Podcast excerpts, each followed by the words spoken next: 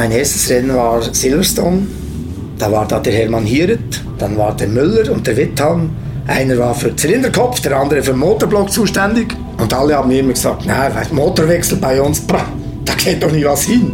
Die halten ewigs. Und dann haben die Ingenieure von Mercedes zwei Kabelfasch angehängt.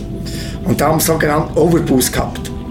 Das heißt, zum Überholen konnte der Fahrer schnell die Taste drücken, dann hattest du je nach Einstellung zwei, drei, vier Sekunden mehr Leistung, damit du überholen konntest. Okay. Auf jeden Fall, der erste war der Jochen, meine. Overboost! dann höre ich nur noch ein Schrei hinten von der, von der Mercedes.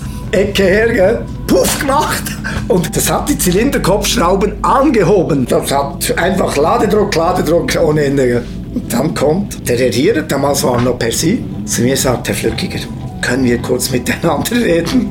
Und sagt, ja sicher. Können Sie bitte den Leuten mitteilen, dass wir die Motoren ersetzen müssen? Hier ist alte Schule, die goldene Ära des Automobils. Mein Name ist Carsten Ahn, danke fürs Einschalten zu meinem heutigen Gast Bruno Flückiger muss ich ja gar nicht mehr so viel sagen. Da haben viele von euch ja schon in der letzten Woche einen Eindruck bekommen. Und jetzt wartet ihr schon gespannt auf die Geschichten von Brun, von Stefan Belloff und natürlich von Sauber. Darum jetzt viel Spaß mit diesem zweiten Teil mit dem Rennmechaniker und dem späteren Renningenieur HC, muss man sagen, Bruno Flückiger. Jetzt sind wir stehen geblieben, Carsten. Nee, wir, wir sind stehen geblieben beim Spanferkel-Essen zum, zum Und dann, jetzt waren wir Keil Amiran, Keil Amiran Spanferkel essen. Das war ganz einfach. Das ist der Walti, das ist der Bruno. Der Walti sagt, willkommen im Team, Handschlag und schon war ich bei Brun. War das also tatsächlich so? Keine, das war keine, so. Aber wusstest du, wer sonst noch? Wir haben noch nicht über das Geld gesprochen. Ja, das, das war klar. Willkommen im Team. Wir haben eine Walti und die wir haben, ich, nie einen Lohn ausgemacht. Aber hast du mal was bekommen? Immer. Und die waren nie enttäuscht. Okay. Hat er einfach irgendwas... Der war einfach fair. Da wurde auf einmal irgendwas Walti war fair. Punkt. Der war einfach fair. Der hat, der hat gewusst, was in der Schweiz ein guter Mechaniker kostet. Tun wir gar nicht drüber reden. Ja, mein Geld kriegt. Punkt. Und ich habe mich auch nie dafür gehalten, mehr zu verlangen, weil mir ist ja gut gegangen. Wenn du denkst auf der Welt, wie viele arme Leute du hast, die gesundheitlich und alles, also wenn du glücklich bist im Leben mit dem Umfeld, was willst du dann? Also, wenn ich mal top bin, ich kann nichts mitnehmen. War so ein Mechanikerlohn im Motorsport höher als einer, der hier lokal beim, beim VW-Händler gearbeitet nein, hat? Nein, zum Teil schlechter. Echt? Ja. ja. Und warum hat man das dann also, gemacht? Wegen der, ich habe eine, Für mein Buch habe ich jetzt Lohnabrechnungen. Ja? Mhm. Das hat der Christoph Dietzler, schreibt das Buch wo hoffentlich 2025 dann erscheinen sollte, im kleinen Verlag. Und ähm, da habe ich Lohnabrechnungen.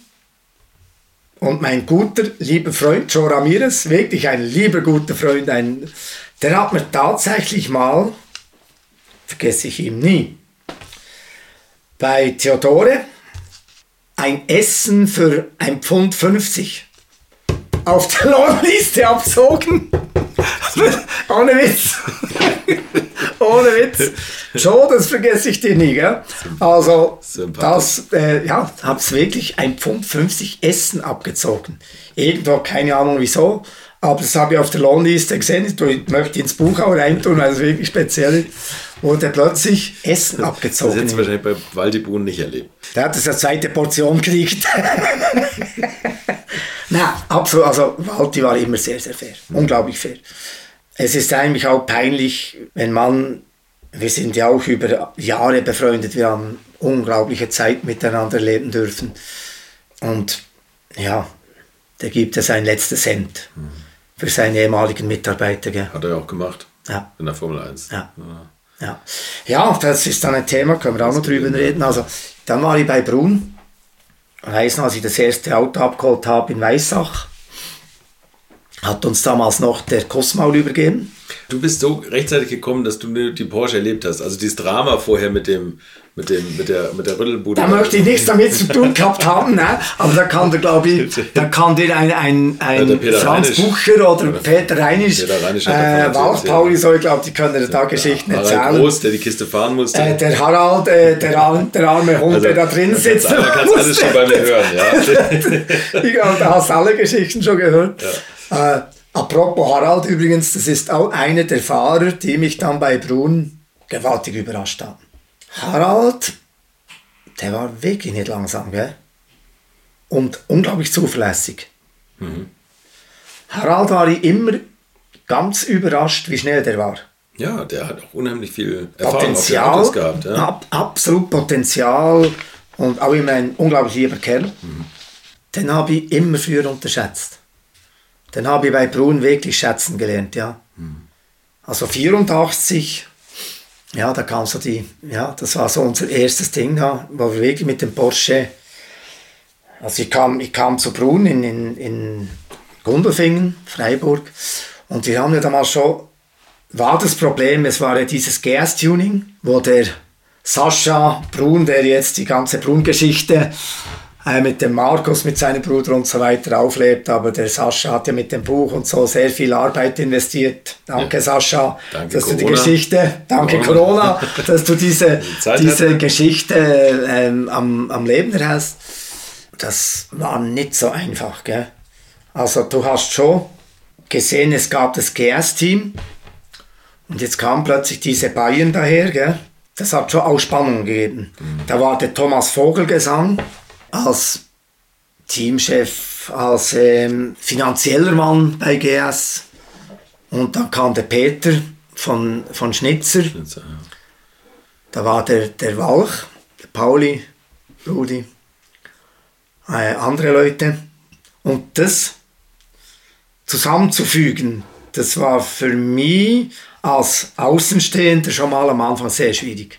Kanntest du die, die Position schon? Also kanntest du die, die Person, kanntest du den Pauli, also den Rudi Walch? Vom Namen schon, aber, nicht natürlich persönlich. perso nein, Also persönlich, okay. persönlich nicht, ja, weil ich kam ja aus dem Formsport.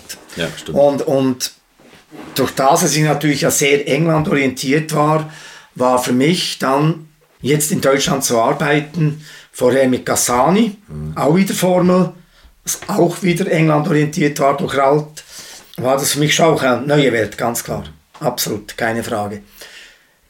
Und ich glaube, wir sind uns bis heute eigentlich nicht bewusst, wie gut das Team war. Man hat immer, finde ich, wenn man das hört von Brun und hier war ein Stützpunkt und da war was, und dann sind noch Autos in Japan und Amerika. Ich staune immer diese logistische Leistung, dass, man, dass der den ganzen Laden überhaupt zusammengehalten hat. Das, also, das faszinierend. Das ist für mich eines der faszinierendsten Teams. Das, und, und wie gut es dem eigentlich dann ging, ne? also mit den ganzen Sponsoren und wie gut das lief und was die für Erfolge gefeiert haben. Also da müssen wirklich genau die richtigen Personen an den richtigen Stellen gesessen haben. Absolut. Also Wir das, das hat er, da hat er wirklich mit seinem wir- Gefühl ja, für Menschen ja, ja. gesagt, der muss das Ja, machen, der muss das und ja. hat alles gepasst. Ne? Und bald die Bruno das zwischendrin. hat, das, das hat gepasst. Es, ist, eben, es hat jeder sein Ding gehabt. Es hat jeder sein Ding gehabt, absolut. Ich war immer so ein bisschen Fahrwerksmensch, Aerodynamik. Okay. Ich hatte ja, den ja, Formelding immer, natürlich. immer, immer fasziniert. Ja. Einer meiner Vorbilder war zum Beispiel auch immer der, ähm, hat die wilden LKWs gebaut und äh, Ach so, der Colani. Colani. Luigi Colani war ja in Bern, hatte der ja ein, ein Designstudio. Ähm, und Luigi Colani hat mal bei uns einen Lada gekauft. Er Der- diesen der hat Lada bei euch einen gebaut Lada hat. gekauft. Das der hat bei Gegenteil uns- von dem, was er Luigi tut. Colani hat bei uns einen Lada gebaut. Damals, als er das Auto gemacht hat, das vorwärts fahren konnte und rückwärts. Ja, okay. Gleich. Ja. Und da war ich viel bei ihm im Designstudio in Bern. Und der hatte ein witziger Mensch, gell? Ja. Schlau, aber sehr witzig. War das der Monteverdi damals, hat er da gehabt? Naja, der, der die Geländewagen da auf, auf Range Rover Formel fahren 1. wollte. Den, ähm, welches Auto war da? Auf jeden Fall, da waren schon Kotflügel über die Räder montiert. da, bin ich, drin- da bin ich drinnen. Dann sage ich, Colani, er baut jetzt da den, er tut die Formel 1 revolutionisieren. Hier alles, alles Weil es sind ja alles Deppen, hat er gesagt. Die sind ja alles Deppen. Und in der Formel 1, Herr Flückiger, das sind alles Deppen. Der zurückhaltende Herr Colani. Ja, der zurückhaltende, alles Deppen. Und Und immer in seinem weißen. Ja, geil, mit dem Zwirbelbart und so. Ja, ne? ja, ja. Geiler Typ. Na, ich habe von ihm ja Bücher und Sachen Ja, unterschrieben. den hätte ich auch gerne noch getroffen. Hast du natürlich also, vor zwei Jahren oder was gestorben. Ne? Der wollte mit mir dann mal in Utah da so einen Weltrekordversuch machen. Oh Gott. Und wird war gut. Dann sage ich, Herr Kolani, das ist aber nicht erlaubt, was Sie da haben. Ich sag ja, alles Deppen. Herr Kolani, die Formel 1 hat ein Reglementsbuch. Man darf da keine Kotflüge drin. Ich sag ja, es sind alles Deppen. Ah, okay. Mein Bruder war damals mit, wir haben uns angehauen. Ihnen hast du es nicht gegeben. Ein Reglementsbuch hast du bei ihm nicht gegeben. Nein, natürlich nicht. Die, die Es hat es nicht gegeben. Regel waren organische Formen. Das war sein Ding. Und dann war er aber wieder geil, weil er gesagt hat, schau, schau dir diesen Flügel von diesem Vogel an. Wieso tut er das und das? Überleg mal. Und genau da war er stark. Gell? Ja, genau. Ja, da war er stark. Und eben mit seinen, mit seinen Tieren, gell? da habe ich viel gelernt von ihm. stimmt. Also Aerodynamik, das war dann schon, schon äh, das hat mich immer fasziniert. Obschon ich habe ja nie Aerodynamik-Schule besucht, halt immer äh, ein bisschen normal denken. Fahrzeugeinstellung, einfach ein bisschen normal denken. Ich glaube, die Menschheit ist manchmal zu studiert, um die einfachen Dinge noch zu sehen. Ich glaube, heute ist es noch viel schlimmer. Hast du recht. Äh, das Ding, was du gemacht hast mit dem Berger, wo ich gesehen habe, wo, wo, der, wo der Berger sagt, ähm, die Werke gehen weg vom Menschen, vom Fan. Genauso ist es. Genauso ist es. Du, du brauchst nicht den Motorsport, wo Hunderte von Millionen kosten. Der Fan will das nicht. Nee. Der Fan versteht natürlich auch die Elektronik nicht, weil du nicht reingucken kannst, du Absolut. hörst das nicht. Du Absolut, kriegst absolut, Diese feinste. Regelung Ja, kriegst du nicht absolut, mehr mit. Ne? Das absolut. ist das. Da hat Gerhard absolut ähm, äh, recht, weil in gewissen Sachen, wo er da sagt, dass, äh, das ist die völlig falsche Richtung, wo, wo das geht. Und ich glaube, er ist ja auch so, überall, wenn Werke drin sind, geht viel kaputt. Weil in einem Werk hast du halt nicht mehr, das ist nicht unsere Gattung. Im Werk hast du viele Fremdeinflüsse, viele Menschen, die irgendwie halt äh, ohne mit Herzblut dabei zu sein. Für mich ist Motorsport Herzblut. Genau. Wie jede Für- Sportart auch sonst. Für die Werke ist Motorsport ein Marketing-Tool. Und wenn das Marketing woanders hingeht, wird der Motorsport fallen gelassen. Das, ist, das war immer so. Und, und die Werke Absolut. haben es dann kaputt gemacht, weil Absolut. die haben die Kosten explodieren lassen. Absolut. Und dann haben sie es fallen lassen. Dann waren die Absolut. Privatteams, die es nicht mehr leisten konnten und standen da vor dem Scherbenhaufen. Und schön ist halt dann immer wieder, wenn man dann eben so Sachen sieht, wo damals dann eigentlich 84 aufgebaut hat bei Brun, all diesen Werkgenies, ich meine, das sind ja Ingenieure, die sind ja nicht ohne, das sind ja alles Genies, ohne Frage. Aber die sind teilweise zu gut oder zu große Genies, um das dann zum Ende durchzudenken. Weil du musst es dann eben bis zum Schluss durchdenken. Sonst geht es nicht. Und bei uns, es war so, der, der Porsche, da hat man sehr früh erkannt, dass wir eigentlich aerodynamisches Untersteuern hatten. Also nicht mechanisches, sondern aerodynamisches. Wenig, ja. Ab gewisser Geschwindigkeit hat das Fahrzeug die Tendenz, Richtung Kurvenausgang zu gehen. Für den Fahrer anscheinend sehr unangenehm. Fahrer, bitte korrigiert mich, wenn ich was Falsches sage. Ähm, Untersteuern ist, glaube ich, für den Fahrer nicht gut zum, zum Fahren. Also, da habe ich dann mit dem Walch haben mal eine längere Diskussion gehabt. Da habe ich gesagt, da vorne drauf, da muss der Flügel. Und der Walch und die waren uns absolut einig. Und ich habe gesagt, und jetzt kommt was ganz Interessantes, ich habe zu Hause einen Flügel von Maurer. Noch von Südafrika. Ich dachte, jetzt kommst du mit dem zerbogenen Ding vom, vom ATS. Ja, den, den, den, den, hat man damals schon weggeschmissen in Argentinien. Den hat man damals, glaube ich, in Argentinien weggeschmissen. Und Da ist er. da ist Ich der. schon Stiel schon die ganze Zeit Dieser ja. Frontflügel, Ja. das ist vom Heckflügel vom Maurer, wo der Stefan gefahren hat in der Formel 2. Das, das, Das ist kein Mal. Witz. Das ich zum ersten Mal. Das, ist ja Das war bei mir oben am Lager. Das habe ich mitgenommen nach Freiburg und das haben wir in Spa 1984 zum ersten Mal eingesetzt mit großem Stuck. Und der Porsche war anders. Porsche was not amused. Oh, du, in Norbert Singers, in Norbert Singers Fachgebiet reinpushen, das mag das macht er glaube ich nie. Porsche was not amused. Absolut not amused. Ästhetisch, Und, formal, wie, wie auch natürlich wissenschaftlich nicht. Wir haben, die Fahreraussagen waren ganz klar von Harald wie von Stock wie von Walti. Also das Auto ist ganz anders zu fahren. Die Rundenzeiten waren auch entsprechend besser, also das war klar. Und übrigens, wir haben das angeschaut. Wir haben gewusst von England, dass der Richard Lloyd kennen. Die haben Testfahrten gemacht in Silverstone.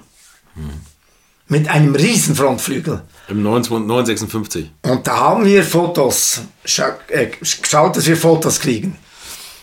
Und haben wir und der Pauli gesagt, nein, nein, sicher nicht. Okay. Ich komme raus nach Gondelfingen und dann hat man den Flügel, das hat genau gepasst. Das hat, haben wir nicht herstellen müssen. Da haben wir gesagt, so, etwa da. Optisch gehört das genau da, dahin. Das schaut gut aus, sponsoringmäßig gut und da muss er sein. Nur aus dem Gefühl. Weil, ja. Und dann haben wir das gemacht. Dann haben wir ein paar gebaut. Gut, dann kam Imola. dann kam Imola. Stockbelov, Dream Team. Das ist natürlich mit dem Stefan und mit dem Stock war das für mich emotionell schon mal sehr speziell, weil was ich alles mit Stiezer erleben durfte, was er für mich getan hat, mit der Geschichte mit Stefan und jetzt die zwei noch in einem Auto, noch bei Brun in einem Schweizer, Deutsch, Schweiz-deutschen äh, deutschen Team. Unglaublich, oder? emotionell, boah. Daneben sind die Werke. Da bist du ja als kleiner eher ein bisschen Depp manchmal, oder?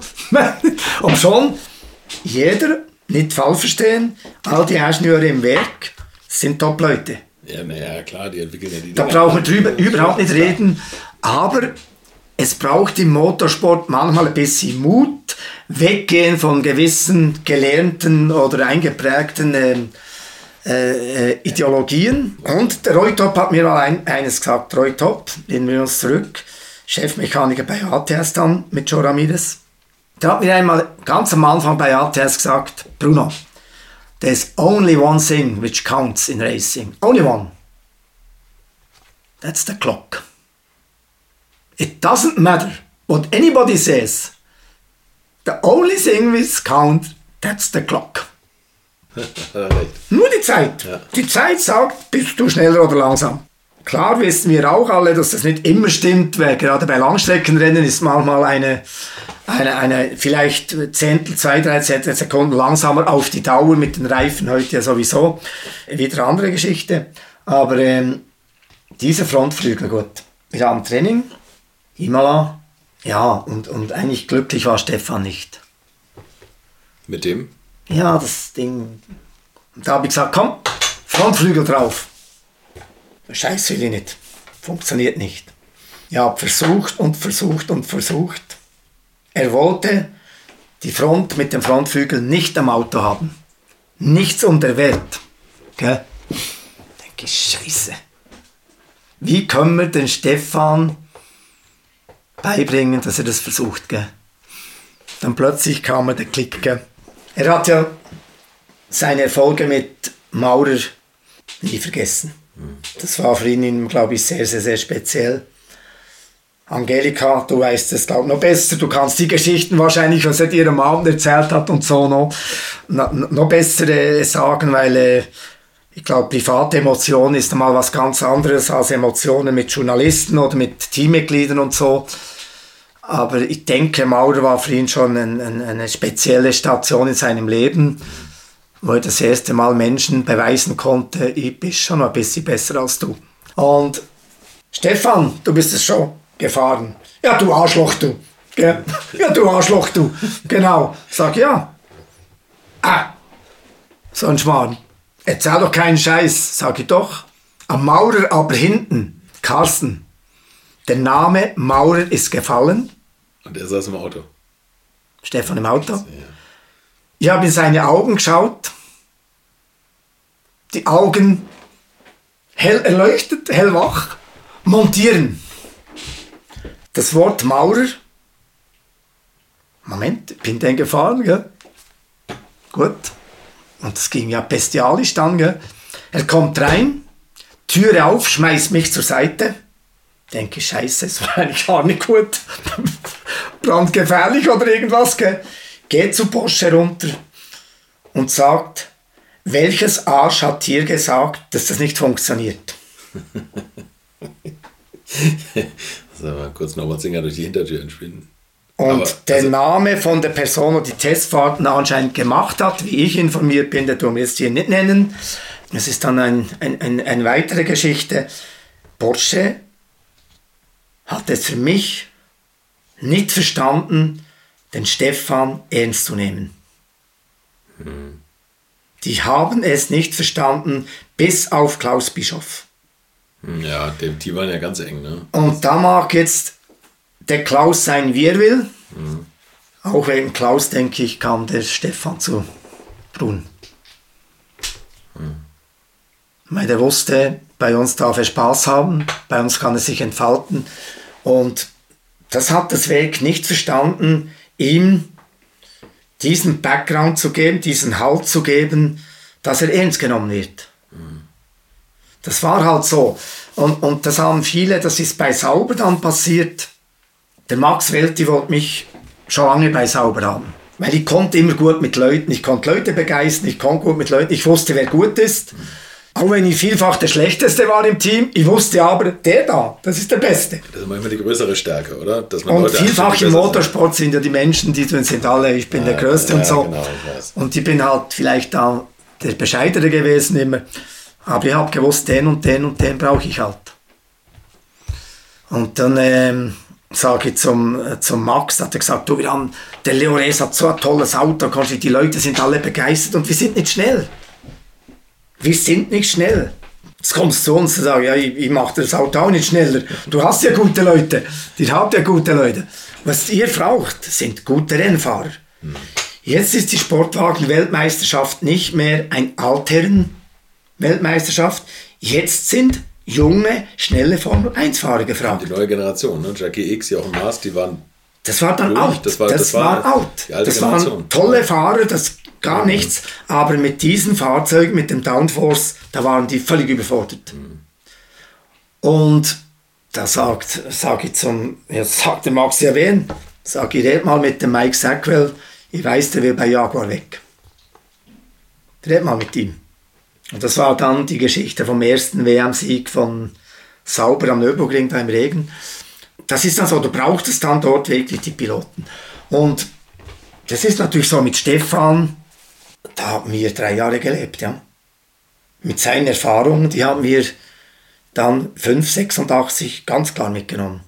Und, und Striezel, der hat mir immer gesagt, er ist, er ist von einem anderen Planeten. als Ich kann, als der Striezel hat immer gesagt, ich kann dem nicht die Stange halten. Ehrlich. Und ich meine, Striezel ist verdammt schnell gewesen im, im, im Porsche auch. Aber der war einer der Fahrer, der immer gesagt hat, der ist von einem anderen Planeten. Der, der war anders, das ist so. Das ist, und unter Rennfahren ist sehr viel halt Neid, ganz klar. Konkurrenzkampf. Und da muss ich schon sagen, ich glaube, da ist Stock einer der wenigen, die hatten das definitiv nicht. Definitiv nicht. Äh, ein junger Rennfahrer mit Stock, ich glaube, das war auch für den Stefan sehr speziell mit Stock zusammen. Weil Stock hat ihn akzeptiert. Und wenn plötzlich ein Vorbild dich fragt, wie fährst du das da und das da? Ich glaube, das hat dem Stefan gewaltige Flügel verliehen. Ja, da Der Respekt ja, plötzlich, oder? Dass dir ein Vorbild seinen Respekt gibt, das er bis jetzt bei Porsche nicht gehabt hat. Denke ich. Ich war, mein, ich war nicht dabei bei den Sachen, aber und ich glaube, der Bischof hat das sehr früh erkannt. Ja, und dann kam dieser erste Sieg in Imola.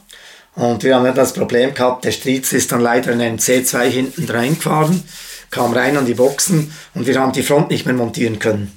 weil es verbogen war. konnte es nicht mehr montieren. zuerst eigentlich aufgeben. Ich habe gesagt, ich gebe nie auf. Ich gebe auf, wenn ich tot bin. Vorher gebe ich nicht auf. Und dann konnten wir den linken Pin konnten wir mit viel Mühe reintun. Also auch mit ziemlich viel Murks. Und den rechten habe ich, habe ich heute noch, mein Durchschlag, so ein großer Durchschlag. Vorschlaghammer genommen und ins gesunde Aluminium reingeschlagen. Ja. Dann habe ich gerufen, Tanktape, Tanktape. Keiner hat gewusst, das war eine mit Tanktape, Klebeband. Bin ich reingerannt an die Box, Klebeband geholt und da gibt dann diese Bilder, wo du siehst, wo die Front mit dem Klebeband drüber, wo den Stift hält. Wir haben das Rennen gewonnen. Unglaublich, oder? Und oder? die Leute, da waren auch zwei von Porsche dabei. Die anderen vergesse ich nie mehr. Das vergesse ich nie mehr. Das war meine Stärke. Nicht aufgeben, wir geben nicht auf. Wir geben erst auf, wenn das Ding überhaupt nicht mehr geht. Das kann man auf drei Rädern kannst du gewinnen, wenn es sein muss. Und speziell, wenn du ein, ein, ein Stocki oder ein Bellof drin hast, dann ist das einfach andere Ja, die- Dimension. Das, das, die Toyota hätte dich gebraucht in Le Mans, jahrelang. Wo Porsche bis zum Schluss gekämpft hat und dann Es ist immer, es ist immer ein Team, aber äh, das war halt, das war schon gut. Und dann diese, dieser, ähm, ja, ich habe nie aufgeben, das hat es bei mir nicht gegeben. Gab es nicht. Aufgeben gibt es bei mir nicht. Das gibt es nicht. Und dann gewinnen wir dieses Rennen, der erste WM-Sieg für Brun Motorsport. Und dass das dann genau Stock und Bellof noch ist, ist natürlich für mich noch mal eine ganz andere Liga, ganz andere Emotionen. Würdet ihr eigentlich auch so gerne wie ich manchmal neue Länder mit einem Oldtimer erkunden, aber ihr scheut euch die lange Anreise auf Achse oder die teuren Transportkosten? Dann gibt es eine der coolsten Alternativen, von denen ich bisher gehört oder in zahlreichen Artikeln gelesen habe und das sind die Eckis Oldtimer Rally Reisen durch Costa Rica. Luxuriöse zehntägige Urlaube und zwar in Minigruppen mit Oldtimern, die ihr vor Ort aussuchen könnt. Und nein, mir hat die Sonne nicht den Kopf zerbraten und ich rede jetzt auch nicht vom schättrigen Ford Fiesta der Billo Autovermietung. Ihr habt die Wahl zwischen zum Beispiel Mercedes SL, Porsche 911 oder Range Rover Classic. Und das ist sowas von cool, denn es sind immer maximal vier Autos inklusive Servicefahrzeug unterwegs und es geht natürlich nicht um Geschwindigkeit, sondern einfach nur darum, auf entspannte und ganz wunderbare Art und Weise Land und Leute zu erkunden. Und es ist ein Urlaub, also gibt es auch Strandtage. Und wer schon mal in Costa Rica war, der weiß, dass es ein sicheres Reiseland ist mit grandioser Flora und Fauna, mit Vulkanen, Regen und Nebelwäldern und irren, irren Stränden. Und mit den Fotos könnt ihr auf Instagram noch die Freunde zu Hause richtig neidisch machen. Ist ja auch nicht ganz unwichtig heutzutage. Schaut es euch auf jeden Fall mal im Netz an. Und als ich das erste Mal auf der Seite war, konnte ich es gar nicht glauben, dass jemand sowas organisiert. Und dann braucht man noch nicht mal den eigenen Klassiker schmutzig zu machen und mit Range Rover oder R107er SL die Landschaft erkunden. Es könnte schlimmer kommen. Es gibt übrigens verschiedene Routen. Mein Tipp wäre die La Carrera Costa Rica und auf der Route werdet ihr mich früher oder später mitfahren sehen. Das garantiere ich euch. So, jetzt hört ihr hier noch die Webseite und da gibt's eine ganz einfache, nämlich rally-rally.com. Und ganz wichtig, Rally wird hier R-A-L-L-Y geschrieben rally-rally.com. Am besten gleich draufklicken, Seite abspeichern und möglichst schnell buchen, denn es sind kleine Gruppen und Inga und Ingo, die das organisieren, sind wirklich mega nett und Ingo ist auf mich gekommen, weil seine Mitfahrenden immer alte Schule hören. Also Geschmack haben die, die da mitfahren auch und ihr sollt jetzt auch weiter alte Schule hören. Bis bald in Costa Rica. Das war schon Die Geschichte von Brun ist eh wie so ein Drehbuch, was ein bisschen übertrieben ist eigentlich. Wäre der Walti nicht wie er wäre, hätte mir das nie leben können. Er hat dann natürlich auch die, die andere Seite leider erleben müssen, wenn dann eben nimmer Leute an der Seite hast, die nur, nur mit dir gut meinen. Wir damals, wir waren ja wirklich, wir waren einfach wirklich ein Team, wir alle miteinander fast verheiratet, mit allen Wenn und Haben und Streitereien, die es normalerweise immer gibt. Ja, es gab ganz zu Beginn zum Beispiel ist uns der, der Ivar Riedström, der, der LKW-Fahrer, nach einem Disput mit dem Peter davongelaufen. Von einer Minute zur anderen haben wir keinen LKW-Fahrer mehr gehabt. Weil der Ivar hat sich mit Peter und mit irgendwie verstritten, keine Ahnung wieso. Das, äh, gut, ich habe einen LKW-Führerschein gehabt, das hat aber niemand gewusst. Aber ich konnte ja nicht alles. Ich Ich konnte wollte gerade sagen, jetzt ist ein LKW fahren. Das und das und das, das war geht nicht. Und es ging Wegfahrt nach Monza. Wer fährt? Und nach Stunden habe ich dann gesagt, okay Leute, Ich habe einen LKW-Führerschein. Peter, du weißt, was das heißt. Ich kann nicht Chefmechaniker sein, LKW-Fahrer, Mädchen für alles. Das geht nicht. Geht nicht. Ich brauche dann eure Unterstützung. Weil äh, ich bin schon lange kein LKW mehr gefahren. Ich tue es. Aber bitte denkt daran, das ist nicht meine Welt. Gell? Ich mag mich schon gar nicht mit Zollleuten streiten. Überhaupt nicht. Ich habe einen Graus vor Zollleuten. Das, äh, also, das sind für mich, das für mich, das ist eine andere Liga.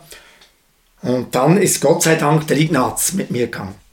Und mit Ignaz ist ja, ah, wenn Ignaz mit dabei war, dann hat das einfach geklappt. Gell?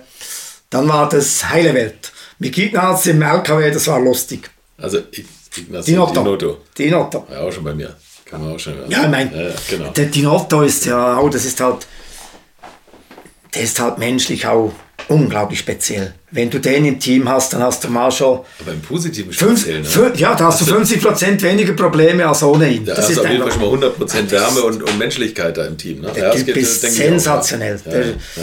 Mit, mit Ignaz, äh, ich kenne keinen, der mit dem nicht kann. Das glaube ich. Gibt es nicht.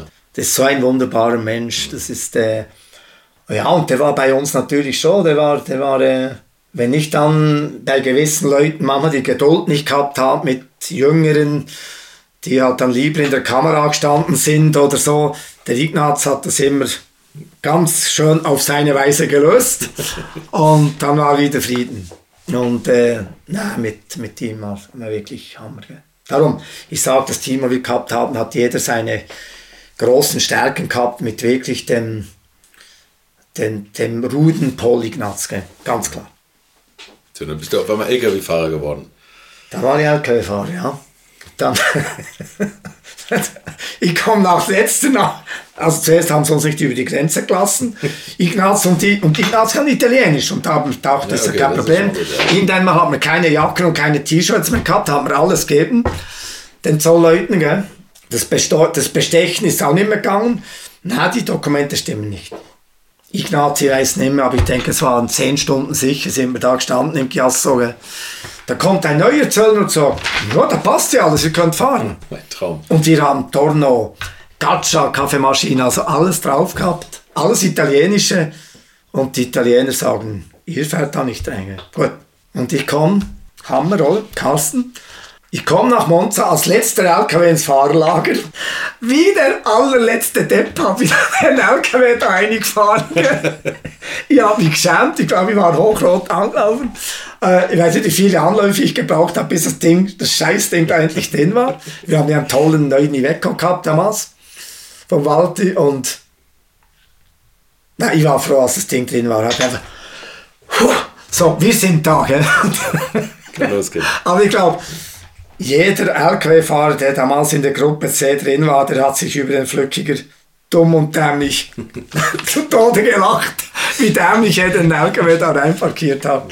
Na, das war der Nachteil, wenn du als Letzter hinkommst. Dann waren wir in England, da war die Marina mit, ja. Und da haben wir beim John Bull ein neues Zelt machen lassen. Da musste ich in England durch die Prärie da noch fahren, gell. Das war dabei Walking, da bin ich tanken gegangen, gell. Fahr hin, so, der, so den LKW so rechts, also vorne so gegen rechts abgebogen, dass ich wieder rausfahren kann. Und dann tankt. Will ich rausfahren, muss ja bis äh, etwa vielleicht fünf Meter Retour fahren. Plötzlich haben sie geschrien und gemacht und guckt und gemacht und da. Jetzt ist einer, das war eine Audi-Werkstätte, mit einem neuen Audi mir hinten hergefahren. Ja. Den habe ich ja gar nicht sehen können. Natürlich Von vorher ja, bin ich ins Auto, Ja. da war keiner. War ich dem auf dem Kotflügel oben. Na, und der Werkstattchef kam dann gleich und hat dann gesagt, na, ich habe zugeschaut, Ihre Schuld ist es nicht. Das war unserem Kunden, der ist wirklich genau hingefahren, als sie wegfahren wollten. Also sie waren schon, die Retourleuchte war schon an und der fährt noch hin. Aber das war dann, einfach der Kotflügel war hin. Ja, das war dann meine LKW-Karriere. Dann bin ich, glaube vier Rennen oder so. Und dann haben wir einen LKW-Fahrer gehabt. Da kam der Franz von Schnitzer und dann war wieder alles Palettige. Das war so das 84. Da wurde man zwar nur Dritter. Glaube, Harald hat das Rennen gewonnen damals. Nanini wurde Zweiter, Stefan Dritter, Norrisring, das erste Rennen. Und da durfte ich fürs Team mit dem Stefan aufs Podest. Und da gibt es einen Film und ja, das ist immer ein ganz spezieller Moment, wenn du mit dem Stefan als Mechaniker auf dem Podest sein darfst. Gell? Ganz, ganz spezieller Moment. Das glaube ich. Da bin ich eigentlich immer noch am Fotos am Suchen, ob's da, ob jemand wirklich ein Foto hat, wo wir vier auf dem Podest sind. Ich kann es vom Film, Film rausnehmen, aber das war emotionell, auch wenn es in Anführungszeichen nur Dritter war, sehr emotionell. Ja, und dann kam die, ja, die 84er Saison, die war schon gut, gell? Deutscher Meister, erster WM-Sieg, sehr gute Rennen, also viele, viele Plätze um den ersten drei. Wir waren dann plötzlich wer, Brun Motorsport war dann wer. Hat das irgendwas im Team gemacht, dass auf einmal die Erfolge da so reingeprasselt sind?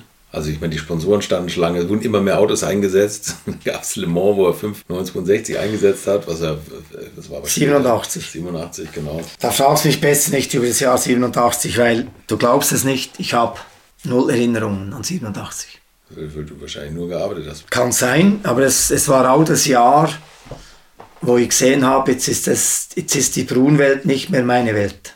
Das habe ich dem Walti auch gesagt. Jetzt sind Leute im Team, das ist nicht mehr, nicht mehr meine Welt.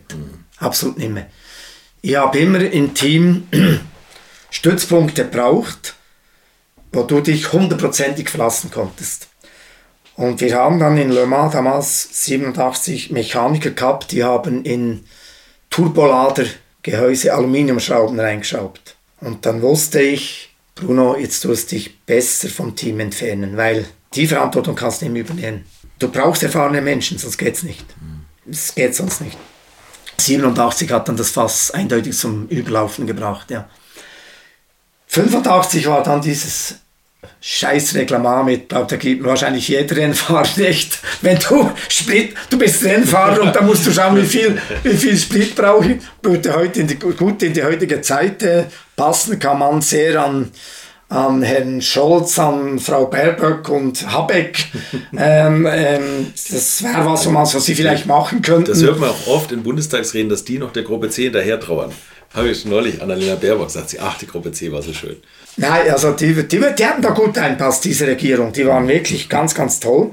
Ja, und das willst du dann. Jetzt hast du Butzen, Belloff und dann musst du sagen, du fahr bitte nicht zu so schnell, weil was soll der Blödsinn? Das war ja auch ein totales Versagen von der FIA, von also, hm, was soll der Quatsch? Ja, und dann halt, ja, da kam dieses 85, wo mit äh, unserer Tragödie von Le Mans, äh, da verweise ich aufs Buch, das kommt, weil da wird die Geschichte drin sein, wie ich sie gesehen habe und wie sie, glaube auch Angelika. Ich tue das im. Du meinst die Tragödie Ange? Ja, in die Spa, äh, sorry, ja, Spa-Tragödie ja. natürlich. Ich meine, ich habe Stefan erlebt, als er abgeflogen ist im Maurer. Damals wurde der Mike in dem Rennen Dritter bei uns. Im, im die Kombination ist gefährlich. Aber es ist natürlich auch nicht so, dass man da nicht überholen kann. Das beweisen hunderte von Filmaufnahmen. Dort überholen, das ist möglich. Wenn alles passt. Aber die Geschichte, bitte kauft dann das Buch 2025. äh, Jetzt noch ein bisschen unter da, Decke. Da tue ich mit der Angelika wirklich ähm, das Aufarbeiten, wie wir das wirklich erlebt haben. Und das wird vielleicht viele Menschen überraschen, dass da wirklich eigentlich und in dem Buch geht es aber ja. die Geschichte dahin bis zum Unfall. Ja. Worüber wir, glaube ich, jetzt ja. reden können, auch wenn es natürlich schrecklich ist, ist du, du hast den Unfall tatsächlich auch von der Boxengasse aus erlebt, oder? Du hast ja, also. Also ich habe, als der Unfall passiert ist, gerade nicht hingeschaut. Mhm. Sie sind vorbeigefahren und ich habe dann, ich glaube, der, der, Jürgen Kühner oder das hat mich was gefragt und ich habe nur noch dieses Bumm gehört. Mhm. Das ist bei, äh, bis heute bei mir drin. Bumm, ich schaue und dann war er schon eingeschlagen, ja. Wir haben nur am Vortag sind wir zusammen auf der Boxenmauer gesessen, haben den Formel-2-Unfall von ihm noch miteinander damals diskutiert. Ich glaube, jeder Fahrer ist sich da bewusst, dass, dass die Orange speziell ist. Mhm. Und ähm, aber ich denke, du wärst ein schlechter Rennfahrer, wenn du sagst, da geht es nicht zum Überholen. Wie ein Fußballer der versucht auch aus jeder Position ein Tor zu schießen. Ich habe da meine eigene Meinung, meine eigene Geschichte und die deckt sich zu 100% mit der von Angelika.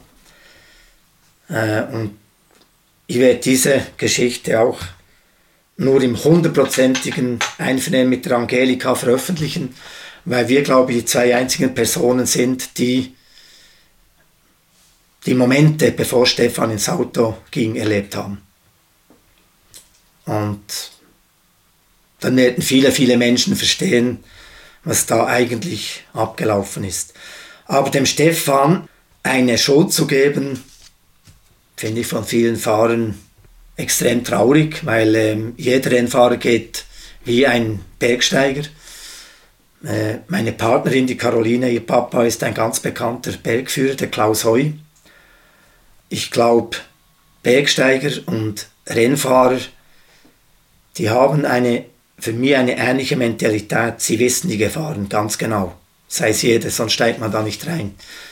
Jemand, der in die Berge geht, weiß auch, dass es vielleicht mein letzter Aufstieg ist, wenn ich einen Fehler mache oder etwas fällt runter oder etwas bricht ab.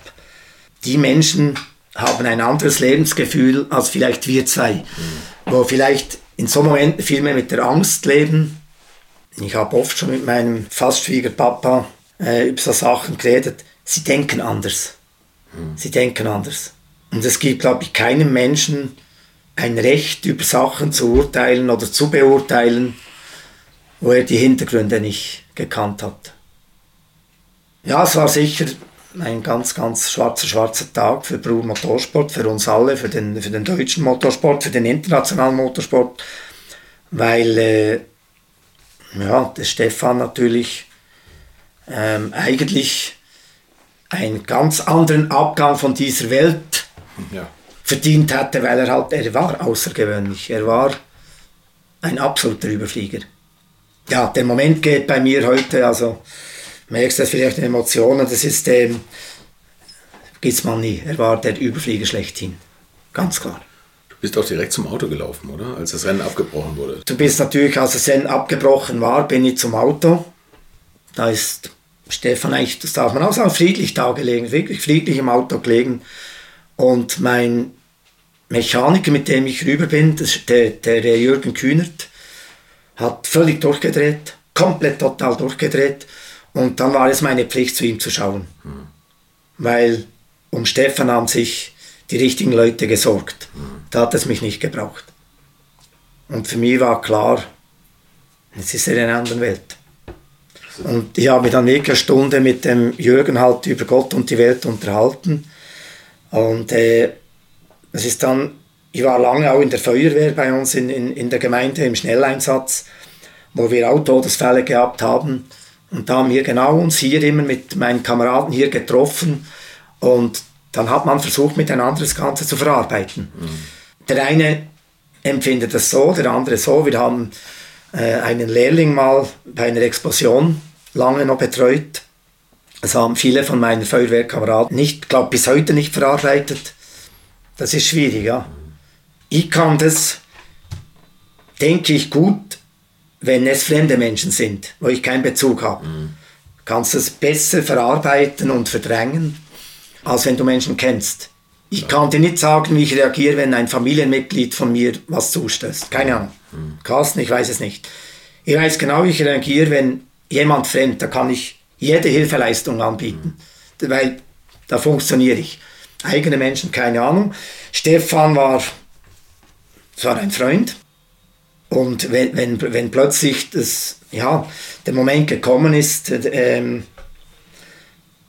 das ist dann schwierig zu sehen wie im Berg, wenn man mit, mit, mit jemandem, ähm, der abgestürzt ist.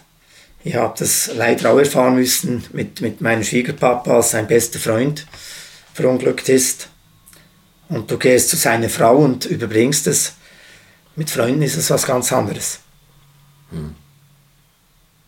Und darum, ich, ich, ich tue immer wieder sagen, ich glaube, Bergsteigen und früher Autorennen fahren, ich glaube, heute trifft das nicht mehr immer zu. Das sind Menschen, die sind sich sehr wohl der Risiken bewusst. Die Rennfahrer damals Absolut. haben ja auch ganz anders gelebt. Also Absolut. Haben ja, äh, am, am, Limit gelebt. Absolut. Und was auch noch so etwas ist, der Stefan, wie der Mike, wie der Stuck, Harald, ähm, alle anderen, äh, Stanley Dickens, äh, äh, Slim, Manfred Winkelhock, wie sie alle heißen, oder, oder der Mark Surer, Christian Danner, die haben auch immer gesagt, schau, du bist nie schuld. Auch wenn du mal einen Fehler gemacht hast. Zu dir als Mechaniker. Ja, ja. du bist nie schuld. Du machst dir auch nie ein Gewissen. Nie bitte. Hm. Ich weiß, es ist ein Sport, der ist gefährlich. Ich habe entschieden, den auszuüben. Ich will nie, dass du Schuldgefühle hast. Nie. Die Schuldgefühle hättest du trotzdem, oder wenn du der bist, der die Hinterachse nicht festschraubt oder die Bremse. Keine, keine Frage. Und, äh, keine Frage. Schlägt irgendwo ein, aber, keine aber Frage. Ich, ich verstehe die Denke dahinter. Das, das ist ja. wie Kampfpiloten eigentlich. Ne? Den Kampf, auch, ja. Ja. Der, ja. ja. Das, kann, das können ja auch nicht die Bodenkuh, ist auch nicht verantwortlich. Und es ist natürlich so, wahrscheinlich haben diese Menschen, äh, auch wenn der Stefan nicht so alt werden durfte, oder viele Bergführer auch nicht, oder Bergsteiger, die haben wahrscheinlich in der Zeit vom Leben viel mehr erlebt mhm. als ein 80-Jähriger, der sich einfach immer nur im Bürosessel beim, im Bundeshaus oder so zurückgelehnt hat. Ich meine, ja. die, haben, die haben was erlebt, also die haben ihr Leben leben dürfen und ich glaube, es gibt niemandem von uns das Recht dann, Menschen so zu verurteilen. Ja. Hast du Jackie X noch vor Augen, wie der aus dem Auto ausgestiegen ist oder wie der sich verhalten hat oder wie das war? Wie gesagt, ich habe mich da wirklich, für mich war Jürgen, ich habe noch jede Sekunde mit dem Jürgen in, in, in Gedanken, mhm. weil der wirklich, der war völlig komplett von der Rolle, total. Mit Dix habe ich dort nicht gesprochen. Für ihn war das sicher genauso schrecklich, keine Frage. Ja, ich glaube, keine Frage. Also, ich würde auch nie dem, dem, dem, dem Jackie unterstellen, ich möchte mal noch mit, mit, mit, mit Jackie unter vier Augen das mit ihm zusammen verarbeiten. Das würde ich sehr, sehr gerne. Ich denke, das wird auch mal passieren. Aber ich würde nie irgendwie ihm das unterstellen. Gottes Willen, nein. Ich, ich finde ehrlich gesagt, man tut ihm auch Unrecht, wenn man das machen würde, weil, und das sage ich immer wieder, er saß ja nicht in einem Panzer, sondern er saß im gleichen Material. Ihn, ihn hätte, er hätte ja auch drauf gehen können.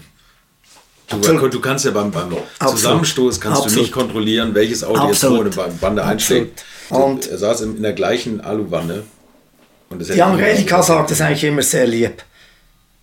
Sie zwei werden das mal irgendwo da oben miteinander ausmachen. Ja, das stimmt. Ich glaube, ähm, Sie zwei, die werden das da oben bereden. Ganz, ganz, ganz bestimmt. Ja, und dann kam, es war dann halt Joe, ich bin ja sehr gut mit dem Joe Gardner mhm. befreundet gewesen, habe auch heute noch Kontakt zu seiner damaligen Partnerin, zu Doris. Wir haben viele tolle Momente zusammen erlebt auf den, auf den Rennstrecken. Und der Joe hatte am Tag nach Le Mans, wären wir zusammen nach Bern gefahren, seine Onkel und Tante besuchen. Und vor ein paar Wochen, als ich in England war, ganz gut befreundet war damals der Stuart Dent, der Journalist von, vom Autosport, von der englischen Zeitschrift und später vom Formel 1 Magazin. Und der Stuart war damals auch vor Ort in Le Mans, ich war ja auch vor Ort, aber war bei Brun damals, habe das alles mitgekriegt. Und Stewart hat dem Joe versprochen, sollte mal etwas passieren, dann schau du bitte zu Doris. Und der hat er nicht gemacht, weil er war zu emotional. Und die Doris hat ihm dann mal gesagt, wo warst du? Wo warst du, als ich dich gebraucht hätte? Und das geht dem Steward bis heute nach. Gell? Das geht bis heute ihm nach. Wo warst du, als ich dich gebraucht hätte? Und dann kam die Geschichte mit, mit Winkelhock. Die hat auch wieder, äh, das, da habe ich bei mir ganz spezielle Emotionen. Ich habe ja für, für, den, für den Manfred damals bei Cassani das Auto gemacht am Nürburgring. Also steile Geschichte, die darf man heute erzählen. Paul Rosche, Nockenpaule in Ehren. Der war ja mit Winklock und Surer, glaube ich, war der Paul mit der größten Förderer. Mhm. Also ich glaube, ohne Paul Roche wäre Surer nie so weit kommen in der Formel 1 dann, gerade mit Brabham und so, oder auch der, der Manni nicht. Für Manni habe ich übrigens mal einen Einsatz gemacht bei ATS in Kailami, da habe ich noch in, in Südafrika gearbeitet und dann hat mich der Paul Owens, der war damals dann Teammanager bei ATS, gefragt, sie hätten zu wenig Mechaniker für die Boxenstopps, ob ich da helfen könnte. Und hat sich, glaubt, weiß ich gar nicht mehr, ist dann ausgefallen oder gar nicht qualifiziert. Das war mein Einsatz noch bei ATS BMW. Und der Roche hat damals den, den Cassani gefragt, ob man nicht den Ralt am Nürburgring einsetzen könnte. Weil das ist ja eigentlich genau das Auto, robust, unzerstörbar. Manfred, ich mache dir einen Motor. Ich mache dir einen Motor. Der Roy und ich mussten dann mit dem LKW rausfahren, irgendwo in den Pampas draußen im Nürburgring zu einem Parkplatz. Und da kam so ein gemieteter Klein-LKW, Türen auf, unsere Türe auf, und dann haben wir ein Palett hin und her geschoben. Hat tatsächlich der Roche mit seinen Leuten dem Manfred einen Motor gemacht. Weil er gesagt hat, wir müssen den die Karriere retten. Wir müssen, sonst ist deine Karriere vorbei. Den Motor haben wir eingebaut und dann ist uns beim Ralter, die haben so einen Magnesiumträger gehabt, die sind viel gebrochen hinten. Und gerade am Nürburgring natürlich. Eher schlecht. Ja, eher schlecht. Bricht das Ding, wir haben keinen Ersatz gehabt. Dann haben der Heini Mader und die mit, glaube 40 Telefonaten, das er kein Handy gehabt, geschaut, weil der, der vom Ariel Baxt hatte der, der Heini Mader ein Ralt RT1 in, in Glag gehabt, in der Nähe von Genf. Ich habe meine Mama, meinen Bruder und eine Tante organisiert. Die sind nach Genf gefahren, Samstagabend. Irgendwie, glaube ich, um 12 oder so, bis wir nur einen Mechaniker hatten, der das ausbauen konnte. Das allein waren, glaube ich, 20 oder 25 Telefonate.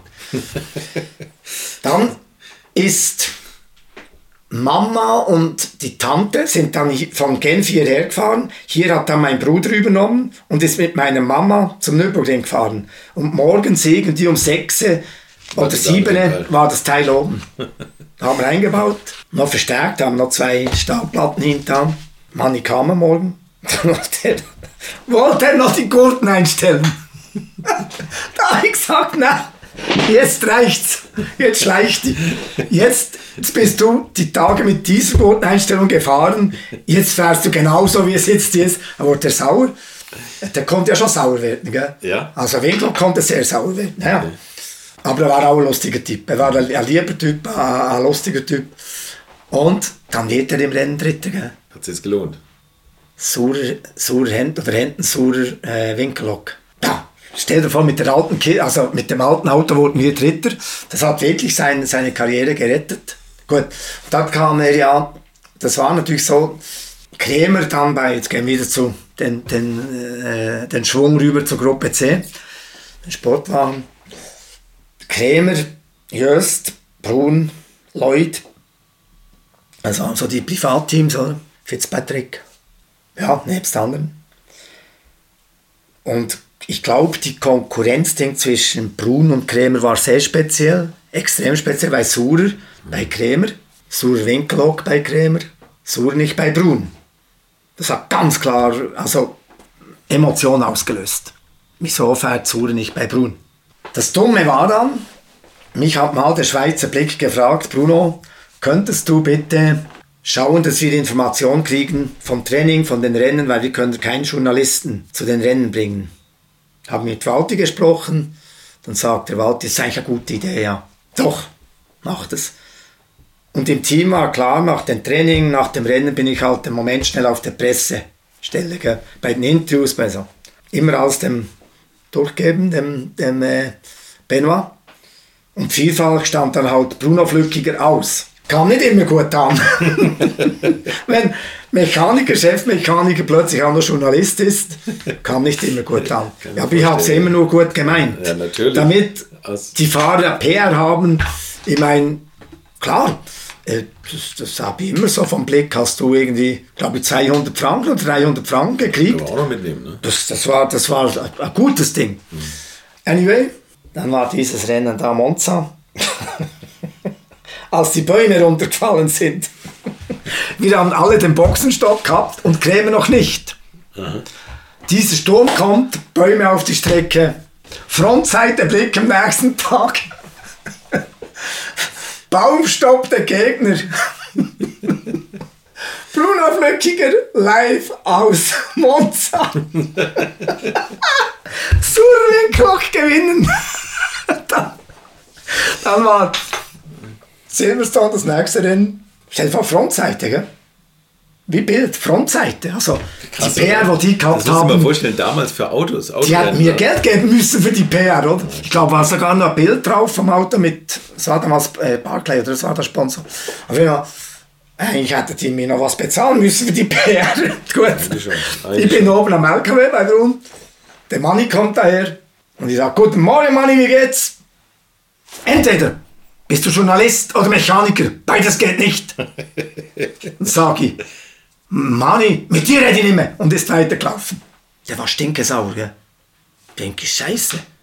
Ich meine, wir waren Freunde. Ja, ja, klar. Aber ja, naja, gut. Das ist natürlich schwierig, weil wenn er mit dir redet, weiß er nicht, ob das jetzt morgen in der Zeitung steht oder ob du das als Mechaniker verarbeitest, ne, die Info. Also, Dann kommt, der, ich dann kommt der Suder. Dann sage ich, Marc, guten Morgen. Das war dann nicht so gut, dein Blick. Und dann habe ich gesagt, Marc, die ganze Zeit seid ihr am Jammern, dass man über euch nicht schreibt über die Gruppe C. Dann macht es nur so dummer, dämlicher Mechaniker. Und da bist du auch noch der Depp. Mach doch du das selber. Ich könnte das zusammen selber machen.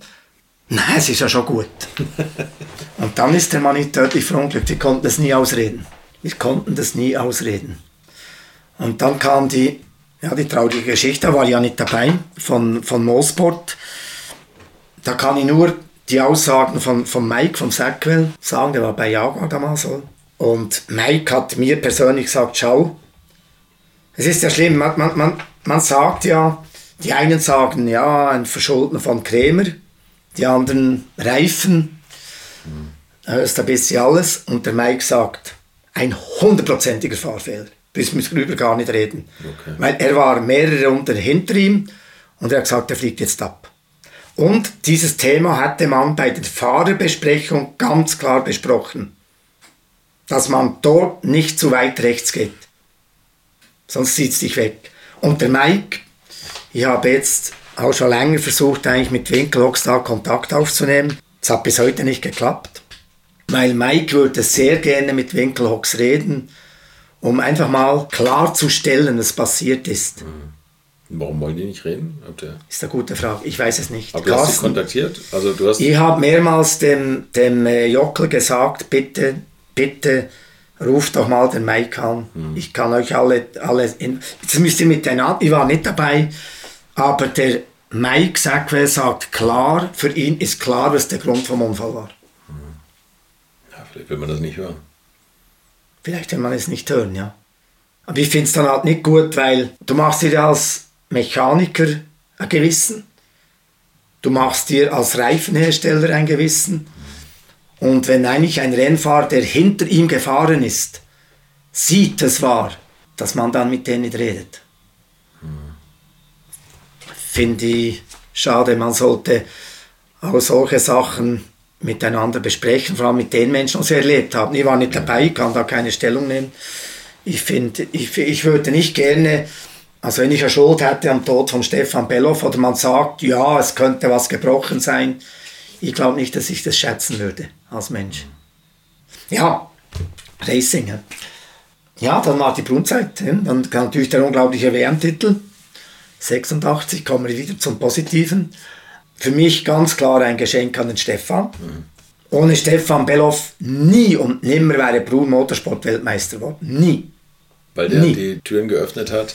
Die Daten, die wir von ihm gehabt haben, wie das Auto war, alles, also nie. Das war ganz klar. Tatsächlich die Daten, wie er das Auto abgestimmt hat. Ganz das war- keine Frage. Ah, okay. Keine, keine Frage.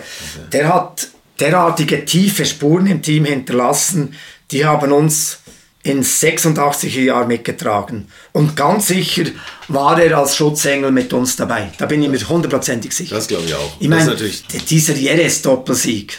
Im Training sind wir in Führung. Also erster, zweiter, ich bin an der Pressekonferenz. Dann, dann fragt der englische Journalist zum Warwick, what do you say about Brun Motorsport? Und dann sagte Derek, Brun who? Who? Brun Motorsport, first and second in practice. Äh, who? Who? Who Motorsport? Dachte, mhm. Und sie haben sich auch gedacht, ja, das wird im Rennen, werden die Jaguars sehr schnell vor uns sein.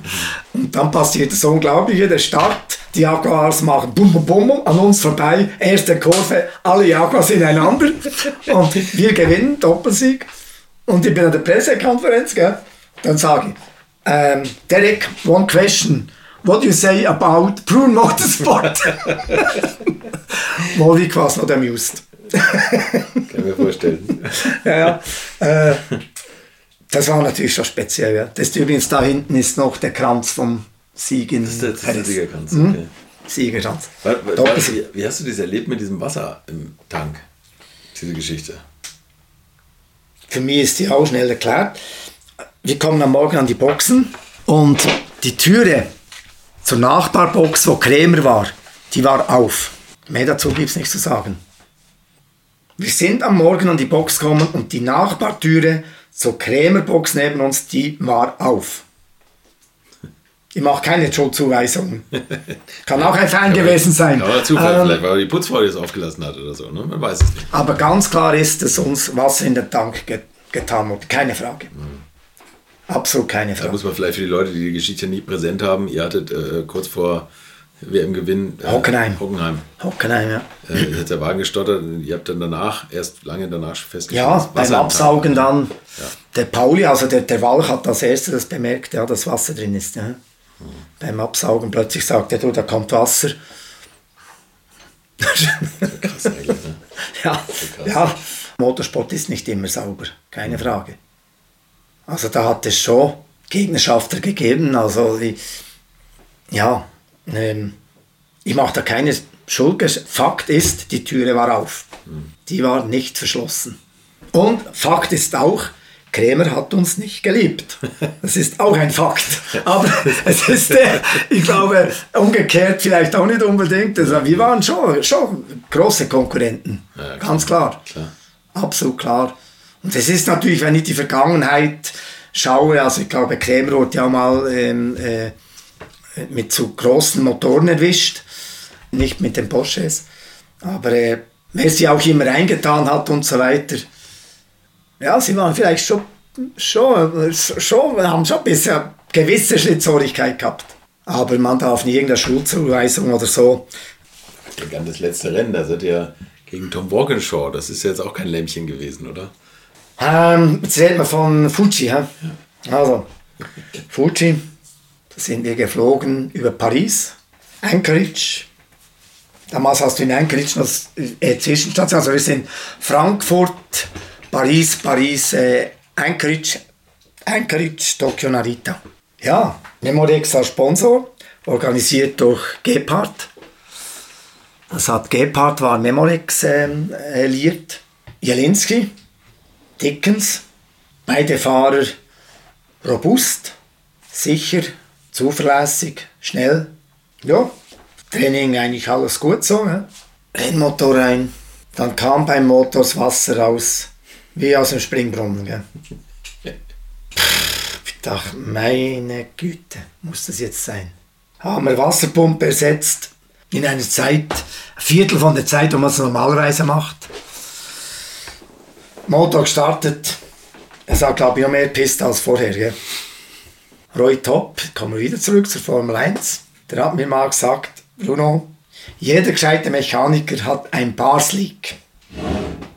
Was ist das da? Bars Seal, Bars Leak. Jeder gescheite Mechaniker hat sowas in seiner Werkzeugkiste. Sag ich, was ist das? Ja, mit dem hat der Jackie Stewart die eine Weltmeisterschaft gewonnen. Wir hatten ein Leak bei einem Kühler. Früher hat das so ausgeschaut, schaut aus wie ein Stumpen. Das ist einfach ein Korken. Gell? Ja. Wie ein Korken oder wie ein Stumpen, wäre gut gewesen für den Stumpenhörbi. Stimme habe, ja. Wie Stumpenhörbi. Musst du immer in der Kiste haben.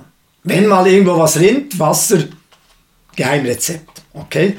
Das da ist mein Baslik, wo ich noch von Roy Top original gekriegt habe.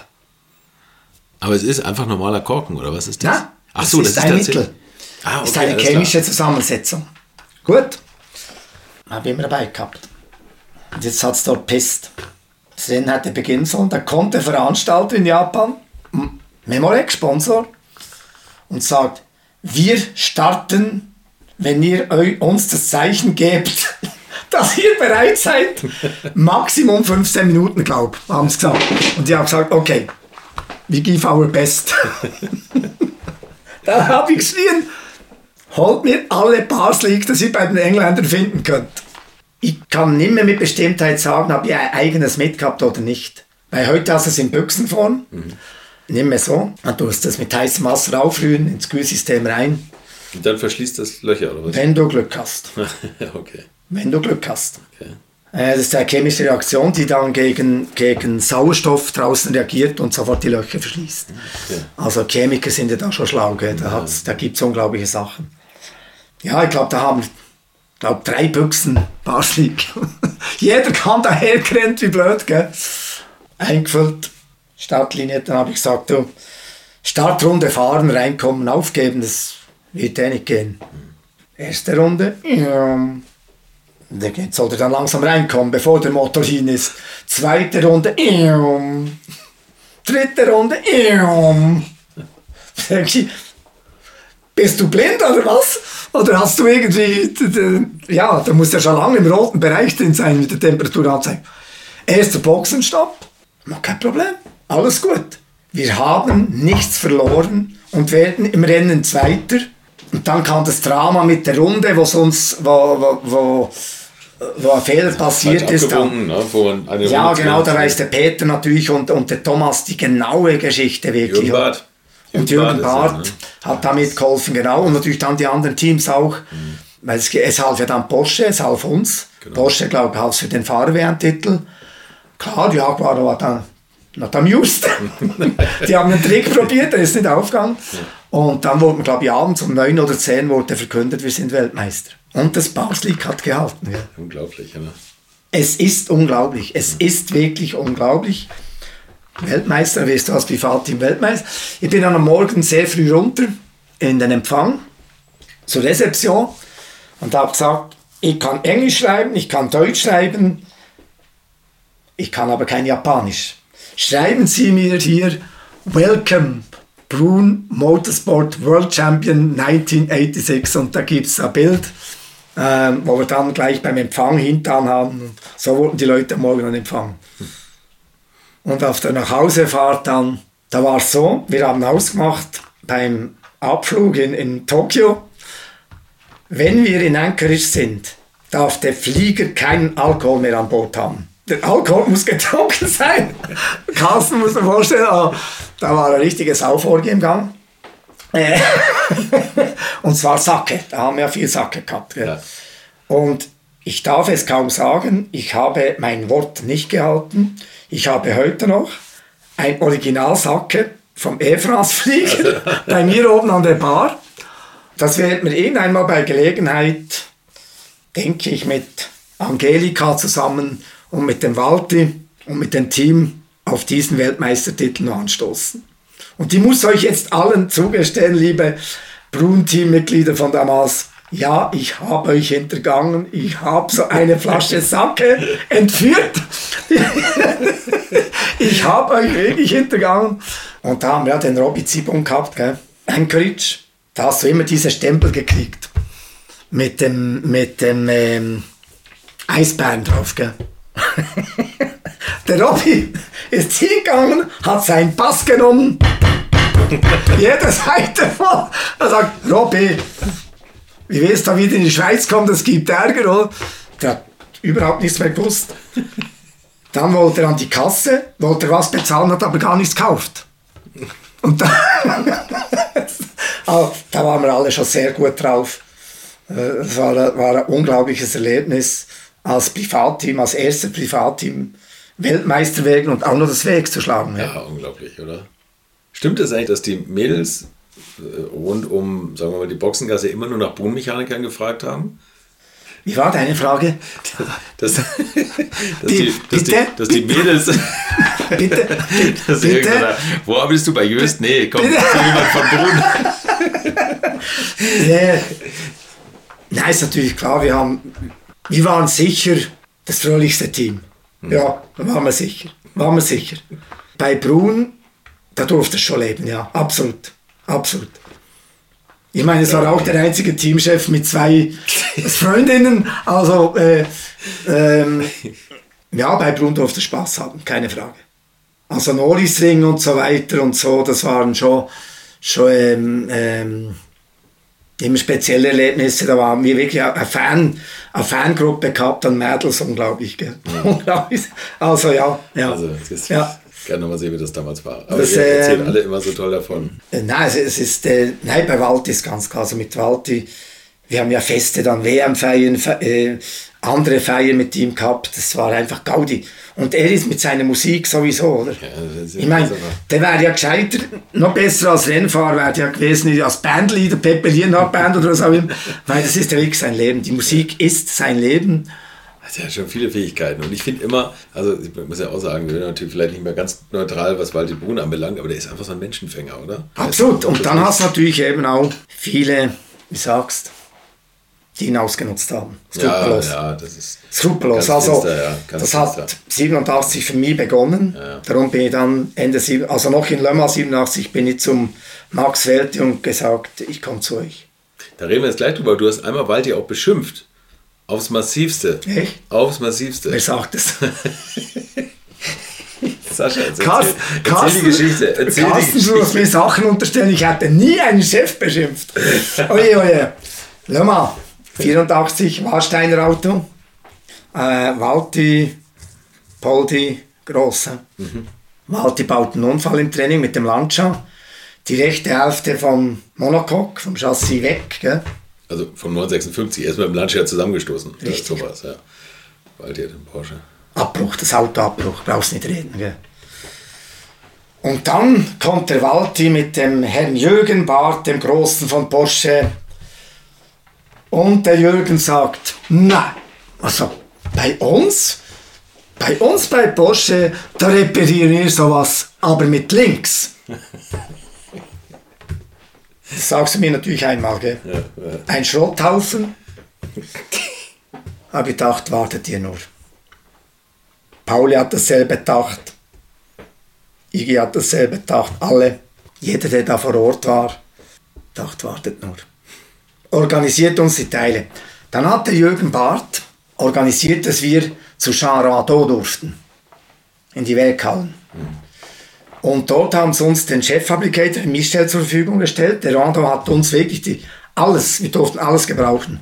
Nehmt, was ihr brauchen könnt. Das hat der Bart organisiert, weil der Rando gut kannte. Dann hat man Flüge organisiert nach Stuttgart, Teile zu holen. Und dann hat man begonnen. Und da haben wir wirklich, ein paar Leute haben vier Tage ohne eine Minute Schlaf durchgehalten. Wir waren fix und fertig. Aber die Kiste kam zum Start.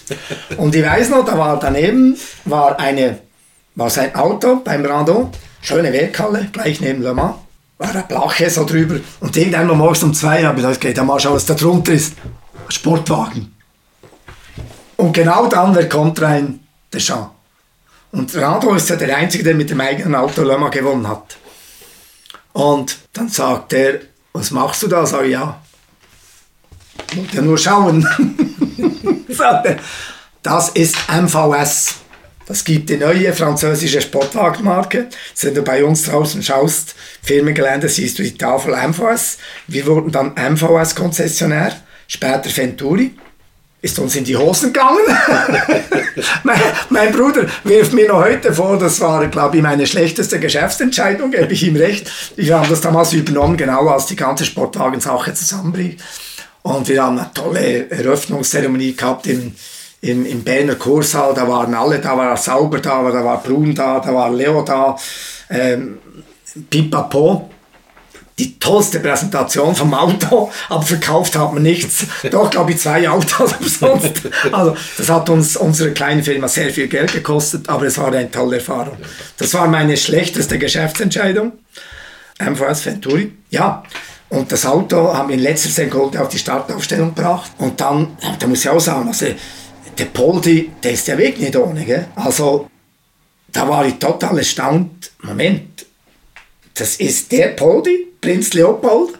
Und der hat ja Rundenzeiten hinzwickt, der Walti, er und der Harald sowieso. Also, unglaublich, gell? Das hättest du nie gedacht. Nie gedacht. Auch ich mit meiner Erfahrung vom Motorsport hätte nie gedacht, dass die so schnell sind, die Hunde. Gell? Sind wir auf dem vierten Rang. Dann schmeißt der Waldi die Kiste raus. Gell? Musst dir vorstellen, das, der Porsche war saublöd zum Arbeiten dran. Weil du hast diese Auslieger gehabt vom Chassis und wenn du einen Unfall gehabt hast, Riesenschaden immer. Ja, weil die ganzen Ausleger verbogen, kannst du das Chassis nicht mehr befestigen. Ne? Und die, die Wasserkühler und Endlos, Quatsch, ne? endlos, endlos Arbeit. Also wenn man das sieht, das, muss- das, ich bin wirklich Laie, aber das hat mir tatsächlich auch schon jemand gezeigt, diese Kühler, die liegen wirklich so weit außen, dass so, bei der kleinsten Berührung ist das alles da weggebogen. Ne? Nein, es war totaler Scheiß. Und kompliziert. Und, oh je, oh je. Aber da haben wir immer unseren, unseren Robby Zibong und so gehabt, die haben da gerne Karosseriesachen und so gemacht. Und die anderen Jungs und, und, und auch Leute noch von GS und so, die haben das sehr gerne getan. Ich habe das immer gehasst wie die, wie die Pest, gell, diese Schleifarbeiten, so hatte ich immer alles bissen und Ja, ja, aber ähm, gut, da waren die unsere, unsere Juniors waren da sehr, sehr gut und ganz brav. Der Walti schmeißt das Ding raus. Sie nehmen ihn zum Kies raus. Er kommt an die Boxen. Alles, alles, was wir repariert hatten. Nicht ganz alles, aber fast alles war wieder hin. Öffnet der Walti so die Türe. Wie schaut's aus? Halt die Klappe und Türe zu. Aber Klebeband und so aufgebunden. Ich habe hab nie gedacht, das wirst du durchfahren. Nie, nie. Hätte ich dir unterschrieben, halbe Runde, dann steht er irgendwo. Ich war so sauer. Also, am liebsten hätte ich ihm da eine kauen, gell? Der Walti war ja auch im Auto immer sehr emotionell, gell? Und der hat ja fluchen können, gell? Der Walti, da haben wir gewisse Dinge schon ähnlich gehabt, sehr emotionell, aber er hat dann rausgelassen, gell? Und das war seine Art. Adrenalin oben, dann hat der Walti bellt. Wenn irgendwas war im Auto, also der, der Pauli musste vom Walti sehr viel einstecken, ich musste viel einstecken und ich musste dann immer lachen. Weil wie mehr einer bellt, wie mehr muss ich lachen. Ich muss dann immer aufpassen, dass er mein Lachen nicht sieht. Ja. da bist du ins Auto ran. Und er hat gesagt, was seid ihr alles für Volldeppen, gell? Was seid ihr für Deppen? Habe ich eigentlich nur Deppen um mich rum. Und das war ja für mich nicht schlimm, weil ich ihn ja kannt habe. Das war seine Art. Und für mich waren das eigentlich Liebkosungen, oder? Also, wie, mehr, wie mehr er gesagt hat, und wir sind Deppen, eigentlich viel besser war das. Das hast du mit der Zeit geholt. Und ähm, er konnte sehr emotionell sein, sehr, sehr. Und ja, da musste ich halt immer abwenden. Ich glaube, die größten Brausen hat leider immer der, der Pauli Wach hat immer große Brausen gekriegt, weil der natürlich ja immer mit seinen Elektronik-Sachen, der musste ja viel mehr im Fahrzeug drin sein als wir alle anderen. Er musste immer diese Bottis einstellen und Ja, Ladedruck und da ist der ganze Teufel. Und ich habe mich da meistens dann wieder rausgehalten und hab's Und Pauli war im Innenraum an den Steuergeräten dran. Ne? er, war, muss, er musste immer ins Auto rein. Er musste immer rein. Und äh, wir haben dann außenrum den Rest gemacht. Gell. Äh, er war schon lustig. Gell. Aber dann war man ihm nie böse. Also, äh, weil hat genau gewusst, das ist der Walti. Ja. Mit seinen Emotionen, die ja auch nie böse gemeint waren. Also im Gegenteil. Naja, da habe ich ihm gesagt, ja, halt deine Gosche. Türe zugeschmissen. Ich, da war ich sau, richtig sauer. Boah. Ja, kann ich verstehen. Ich glaube, da bist du auch nach vier Tagen Schlaflosigkeit, ist irgendwann mal die Schnauze voll. Ne? Also Mans ist schon immer hart. Da haut er das Auto nochmal raus. Mans ist sehr, sehr hart, ja. Ja, Carsten, dann So, kam, dann kam sauber. kam sauber, ja. Ja, natürlich ja, pa, wie soll ich sagen, andere Liga. Ja, äh, ein Werksteam ist eine andere Liga, es ist so. Das war schon die Zeit 87? 88. 88. Ich bin Ende 87, ja. Ist gegangen. Also 88, da hatten sie schon den Mercedes-Werksunterstützung natürlich. Genau, genau. Und äh, wir sind beim Sauber C9. Nein, Rüdiger Faul. Rüdiger Faul hat das Design gemacht. richtig. Von dem Sauber. Kann man auch bei mir hören, den Podcast. Rüdiger Faul hat angeblich sehr, sehr, sehr viel gemacht und das weiß ich aus erster Hand. Hat das bei Mercedes gut positioniert, dass, da, dass die Werksport. Und ich muss Rüdiger, Rüdiger Faul, ich habe einen Heckflügel von einem Sauber Und ich muss den Rüdi, Rüdiger fragen, von wo der ist. Das kann er mir dann sicher Da kann ich sagen. dir auch sagen, wahrscheinlich von hinten. Also ich glaube, wir sollten die Unterhaltung hier beenden. man- man merkt, weil mein Ge- zu lange. Mein, mein Gegenüber hat definitiv vom Motorsport keine Ahnung. Also schau, Heckflügel ist hinten, Carsten. Ja, okay, gell? alles klar. Na, erzähl mal weiter. Erzähl mal für die Profis, die das Ding hier am Ende hören. Ich halt Außer wenn du dich drehst, ich halt dann raus. gibt Dann es, dass das der kurz- Heckflügel vorne ist. Dann Gell? macht er kurz hinten Auftrieb. Ja, ja, beim Drehen ist- manchmal der Frontflügel, der Ja, Heckflügel vorne, ja. kann es geben, ja. Okay, Äh, ja. Ja, Ja, wie, sauber, wie ein ganz toll organisiertes Team. Mhm. Klar, mit, mit einem Weg dahinter, wo natürlich schon gesehen hast, da ist Potenzial. Mhm. Mein erstes Rennen war Silverstone. Da war da der Hermann Hieret. Der war für mich sofort irgendwie sympathisch. Dann war der Müller und der Wittham. Einer war für Zylinderkopf, der andere für Motorblock zuständig.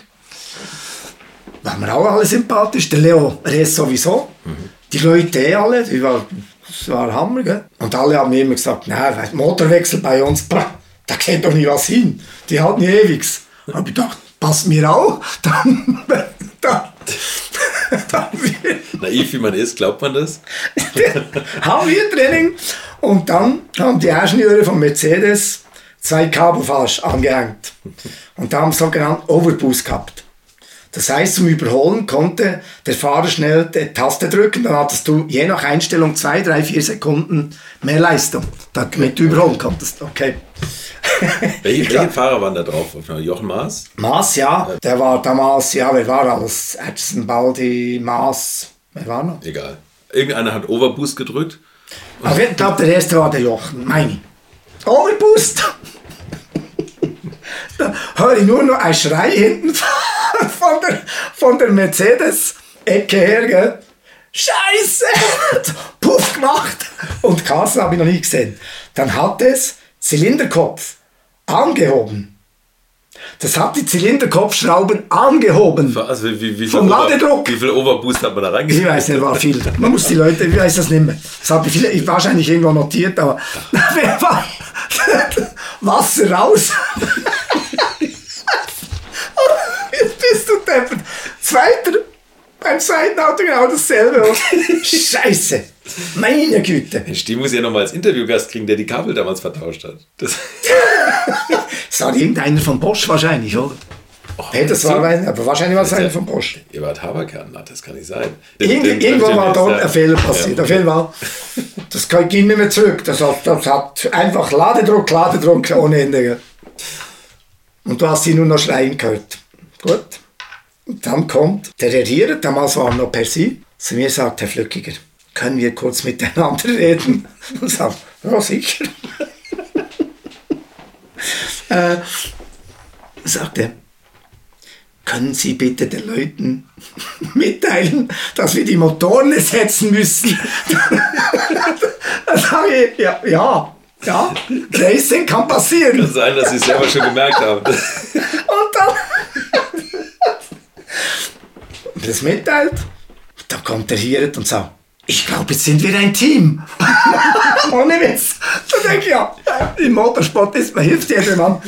Und dann glaubt, ich weiß nicht mehr, war es der Küde oder wer kam und sagt, du weißt schon, was das heißt. Sag ich, nein, wieso? Mehrere Stunden Arbeit. Das ist nicht so wie bei anderen drei, vier Stunden. Hier reden wir von acht, neun Stunden. Sag ich, was? Um den Motor so sauber zu wechseln. Bist du deppert. Dann habe ich mal Leo hergekommen und gesagt, Leo, jetzt muss mal konstruieren, dass man so einen Motor einfach wechseln kann, weil, weil da machst du die Leute kaputt. Auf jeden Fall, das hat denen gepasst, dass jetzt einer im Team war, der halt das alles ein bisschen lockerer genommen hat und noch ein bisschen gelacht hat. Und das war ja anscheinend so, wie mir der Max immer gesagt hat und, und dann die Mercedes-Leute, das war halt immer so ein bisschen Reibereien. Zwischen Sauber und Mercedes. Ja, ja.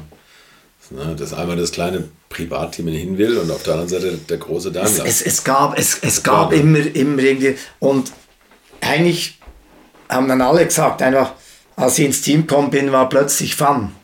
Plötzlich konnte man lachen. Und ich habe ja auch nicht alles so ernst genommen, weil ich habe meine Erfahrung gehabt. Und das ist natürlich auch toll, wenn du so sauber gehst als Weltmeister. Ja, das. Und, und der ist oh. vom, vom Ernstfeind. Hat der, vom hat der Peter Sauer nie vertragen. ich sag, ich sag zu Peter immer heute, du hast mich damals gehasst. Und er sagt, nein, geliebt habe ich dich. Da, sag, da ist aber nichts rübergekommen. Weil wir waren wirklich, also, wir haben damals nicht immer also auf, der, auf derselben Ding gehabt. Äh, muss aber auch ganz klar sagen, bei Sauber wie eben bei Brun, bei ihm war ein Wort ein Wort. Okay. Eine Abmachung war eine Abmachung. Mhm. Ende, Punkt. Da wurde nicht diskutiert. Er war hundertprozentig zuverlässig. Er war nicht der Brun. Also an der Werkzeugkiste ein Aufkleber von einer nackten Frau. das, kam beim, das kam beim Peter Sauber nie gut an. Ja, okay, okay, ja. Die musstest du möglichst schnell entfernen. Das, so Sachen hat er nie mögen.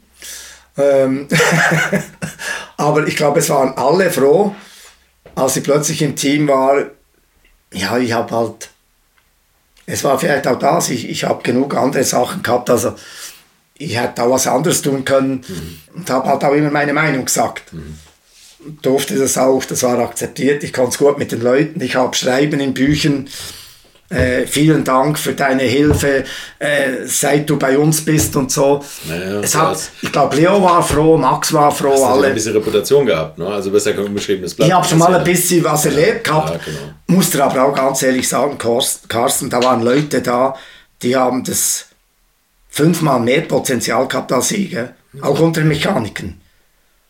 Sage ich dir ganz ehrlich. Da waren Leute da, da habe ich fachlich nur Chancen gehabt. Das sage ich dir ganz, ganz ehrlich. Und das war ein Hammer-Hammer-Team mit sensationellen Mitarbeitern auch, die einfach Angst gehabt haben zu machen. Und sobald die Angst weg war, ja. hat das funktioniert. Ja. Äh, ich war vielleicht mehr der Menschencoach. Ja. Vielleicht mehr als der Chefmechaniker oder der Ingenieur. Ich glaube, ich war der Menschencoach. Und, und ähm, ich habe ihnen vielleicht den, den, den, richtigen Rückhalt geben können, war mir aber immer bewusst, der und der und der, die haben ja das x-fache Fachwissen Wissen, als ich habe. Hm. Es ist auch so, wenn du mal in der Formel 1 warst, dann hat jeder das Gefühl, du bist Gott. Ja. Meint jeder, ja, ist dran, ja. Um Gottes Willen. Königsklasse, ne? Du, aber das Fachwissen, das muss dir aber auch einfallen, wenn du in Le Mans stehst und in der vorletzten Runde kommt das Auto nochmal in die Box, weil irgendwas schief läuft. Und dann sind halt Praktiker gefragt. Und das ist ja wieder der Motorsport. Ne? Das Fachwissen. Passiert jedem, gell? Ja, eben, genau. Passiert jedem im Motorsport, dass du kriegst wie Puff wieder einer auf den Deckel. Ich glaube, das hat jeder erlebt, der im, im Motorsport war, im Sport überhaupt also es ist Lebensschule, ist normal. Mhm. Ob das jetzt eben fachlich oder gesundheitlich ist, es, ab und zu brauchst du wohl einen Dämpfer, dass du wieder ein bisschen normal wirst. Gell? Mhm. Ja, und dann ähm, sauber. War gut. 88, gute Saison. 89. Übrigens, Mike Sackwell wollte immer sauber fahren, weil er hat gesagt, die sauber haben, silbern zu sein. Hat zum Hermann Hieret persönlich gesagt, diese Fahrzeuge müssen Silber sein. Es kann doch nicht sein, dass ihr mit eurer Geschichte von den Silberpfeilen die Fahrzeuge nicht Silber habt. Das ist die, die neue silberne Farbe. Farbe, das war Mike Sackwells verdickt. Der Mike Sackwell hat damals gesagt, es kann es nicht sein. Ja, recht hat er eigentlich. Kam wieder Silber. Abschlussfeier 88. War lustig. Alle waren schon recht gut drauf, sogar der Peter Sauber. Ich habe ihn nie mehr so lustig erlebt. Oh, beim WM-Titelfeier natürlich auch, aber ähm, weil er war ja schon der Rechner, der überlegte, ganz anders denkend als der, der Walti, keine Frage. Also ganz komplett andere Menschen.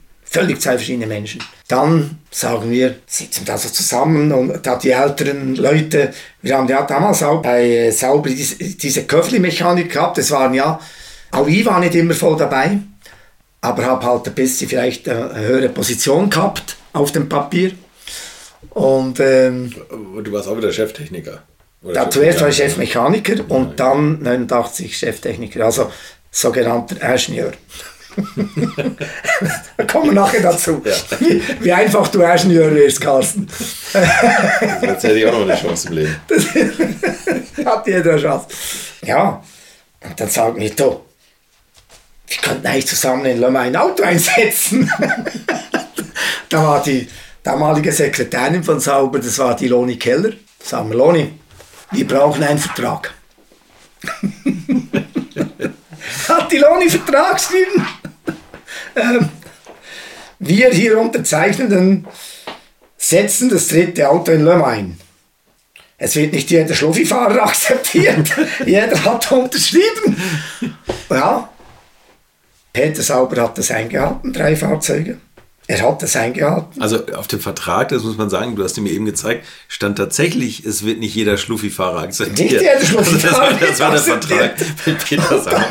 Und dann, auf jeden Fall, musste ich zu ihm ins Büro, dann sagte er, Herr Flückiger, ich habe ein Problem. Ich glaube, zum ersten Mal in Le meinem Leben müsste ich einen Vertragsbruch machen. dann sage ich, ja, was geht's? Schauen Sie. Schauen Sie die Leute auf dem Vertrag, wo ich da unterschrieben habe. Das geht ja gar nicht. Da haben wir die besten, die erfahrensten Leute alle an einem Auto. Wie stellen Sie sich das vor? Und so, ja, Vertrag ist Vertrag. Dann sagt er, na, jetzt müssen Sie mir schon helfen. Das geht, das geht doch nicht. Das, wir können das nicht, das geht nicht. Weil wir wollen, dass Sie das dritte Auto einsetzen. Leo das eine, David Preis das eine und ich das eine. Und der David Preis war natürlich auch, das war ah, ein wunderbarer Mensch, immer hilfsbereit. Mhm. David, äh, ich möchte euch noch meinen Partner dieser Folge vorstellen und das ist die Firma Kali. Und die machen etwas, wovon ich lange geträumt habe, nämlich immer, wenn ich mal wieder große Rechnungen für kleine Arbeiten am Auto präsentiert bekommen habe. Ich erinnere mich da an meinen Wunsch, bei einem früheren Fahrzeug einige Programmierungen wie Blinkerbestätigung beim Abschließen und so weiter ändern zu lassen. Ich bin fast hinübergekippt bei den Preisvorstellungen des Händlers. Fehlercodes sind auch so eine Sache, wo man vielleicht gerne mal selbst draufschauen würde und nicht zuletzt werden über immer mehr Sensoren am Auto immer mehr Daten erfasst und dafür gefühlt immer weniger Infos an den Fahrer weitergegeben. Auch unfair. Oder habt ihr noch einen Ölthermometer oder das Manometer für Öldruck im Armaturenbrett? Ich nicht. Kali ist da der Problemlöser eurer Wahl. Damit habt ihr die komplette Transparenz über den Zustand eures Autos und holt euch die volle Kontrolle über euer teuer bezahltes Fahrzeug endlich wieder zurück. Als täglicher Begleiter liefert Kali euch die Fehlerdiagnose in Herstellerqualität, Auslesen und Löschen von Fehlercodes, Auslesen und Aufzeichnen von Motor-Live-Daten, sogar mit Referenzwerten zum besseren Verständnis, Freischalten von versteckten Funktionen, bei denen man auch manchmal staunt, was das eigene Auto eigentlich alles kann.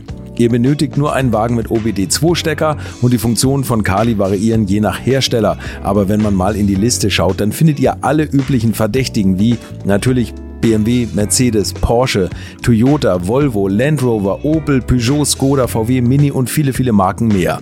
Alles lässt sich bequem über eine iPhone- oder Android-App steuern. Es gibt eine kostenlose Version, mit der ihr Basisfunktionen nutzen könnt und eine Lizenz speziell für eure Automarke oder bei Interesse auch für alle Automarken. Und wenn ihr jetzt 15% sparen wollt, dann nutzt den Gutscheincode Alte Schule in einem Wort geschrieben. Einfach Alte Schule bei der Bestellung im Gutscheinfeld eingeben oder klickt auf den Link in den Show Notes, damit der Code automatisch angewendet wird.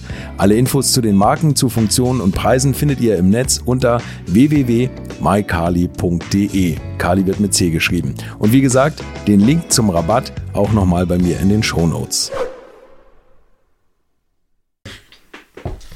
Der war einfach ein totaler Teamplayer, der hat so viele Erfolge gehabt in England, so vielen Formel 1-Fahrern in die Formel 1 gebracht und geholfen. Einfach ein, ein wunderbarer Mensch, wo sein Junior ja heute Envision Racing in der Formel E leitet. Auch ein klasse Typ. Ja, dann haben wir halt, okay, gut. Ja, sie kriegen einen Pucher und ja, und den und den. Und ich so, ja, das ist gut. Da habe ich gewusst, der Bucher am Auto, hey, gut, Franz am Auto, da kann ich mich zurücklehnen, weil da, da, brauchst du eigentlich gar nicht mehr. Na, du musst ja immer noch alles beobachten, so ist klar. Aber da habe ich natürlich gewusst, so mehr Glück kannst du gar nicht haben. Okay. Weil, egal wo die Kiste still steht oder was passiert, Franz hat immer eine Lösung. Und Franz war ja früher bei Helmut Marko. Mhm da waren wir nicht immer Freunde in der Pro Car, gar nicht. Also, da waren wir brutale Gegner. Gell? Aber so soll es im Sport auch sein. Solange es fair ist, ist es ja gut. Ähm, Konkurrenz bist, gut, ja.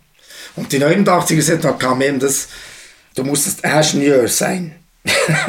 wenn du, wenn du in, bei Mercedes die Führung über ein Auto gehabt hast, musst du Ingenieur sein. Der Max, der Hirt, Müller, Witthalm, Leores, Davy Preis, Bob Bell, wir waren ja wie eine Familie, wie, wie einzellige Mehrlinge. wir haben alle genau dasselbe Gedankengut gehabt, konnten dem Peter Sauber sicher sehr, sehr viel von seiner Last abnehmen und haben trotzdem unseren Spaß gehabt. Ja, wirklich, war unglaublich. Und der Hirt, dann sagt der Hirt, ja, wir müssen jetzt der Ingenieur sein. Sag ja, ich bin aber nicht Ingenieur. Bin ich nicht. Doch, Sie sind ab heute Ingenieur MB, Ingenieur Mercedes-Benz. Ich sage, okay, vielen Dank, das nehme ich an.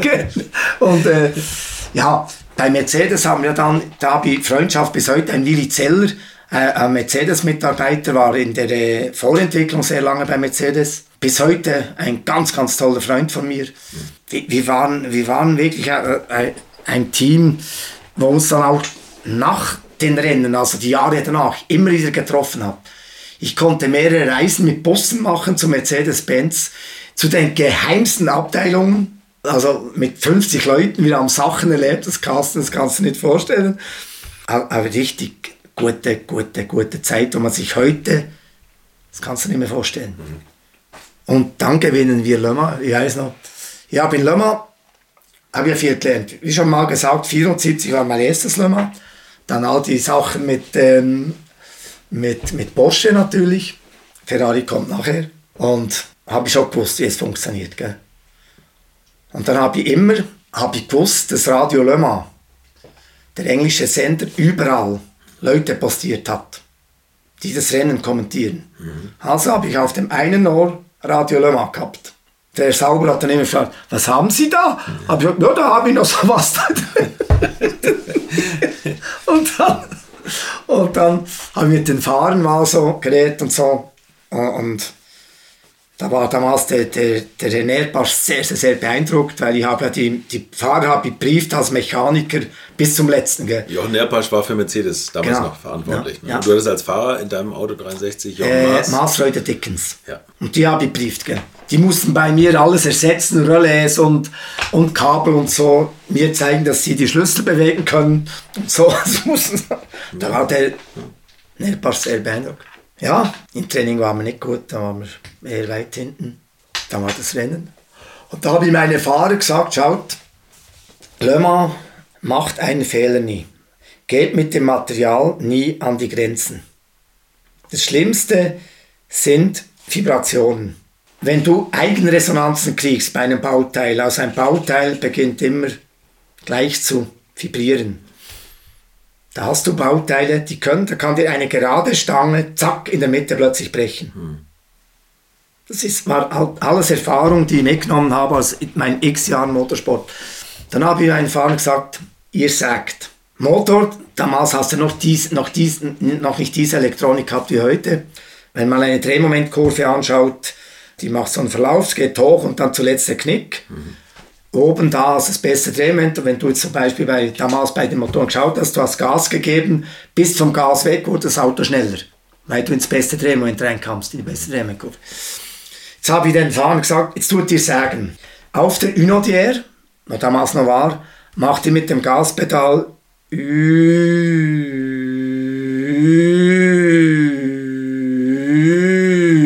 dass der Motor und die Bauteile immer eine andere Resonanz bekommen. Dass die die ganze, ah, verstehe. Also immer Vollgas wieder ein bisschen Hans Randlinger damals, der hat die Motoren gemacht bei uns bei Cassani, BMW Mainz. Haben ja viele Motorenprobleme gehabt, da die Schwungscheiben davon geflogen sind. Und das ist auch etwas, was ich vom Hans gelernt habe. Okay. Geh aus den Bereichen raus, wo das Ganze für das Material Stress wird. Geh da raus. Mhm. Ja, und da kam dann schon früh, kamen die Erstmörder vom Post, du da bei euch, da sagt das und so, sag ich echt, ja.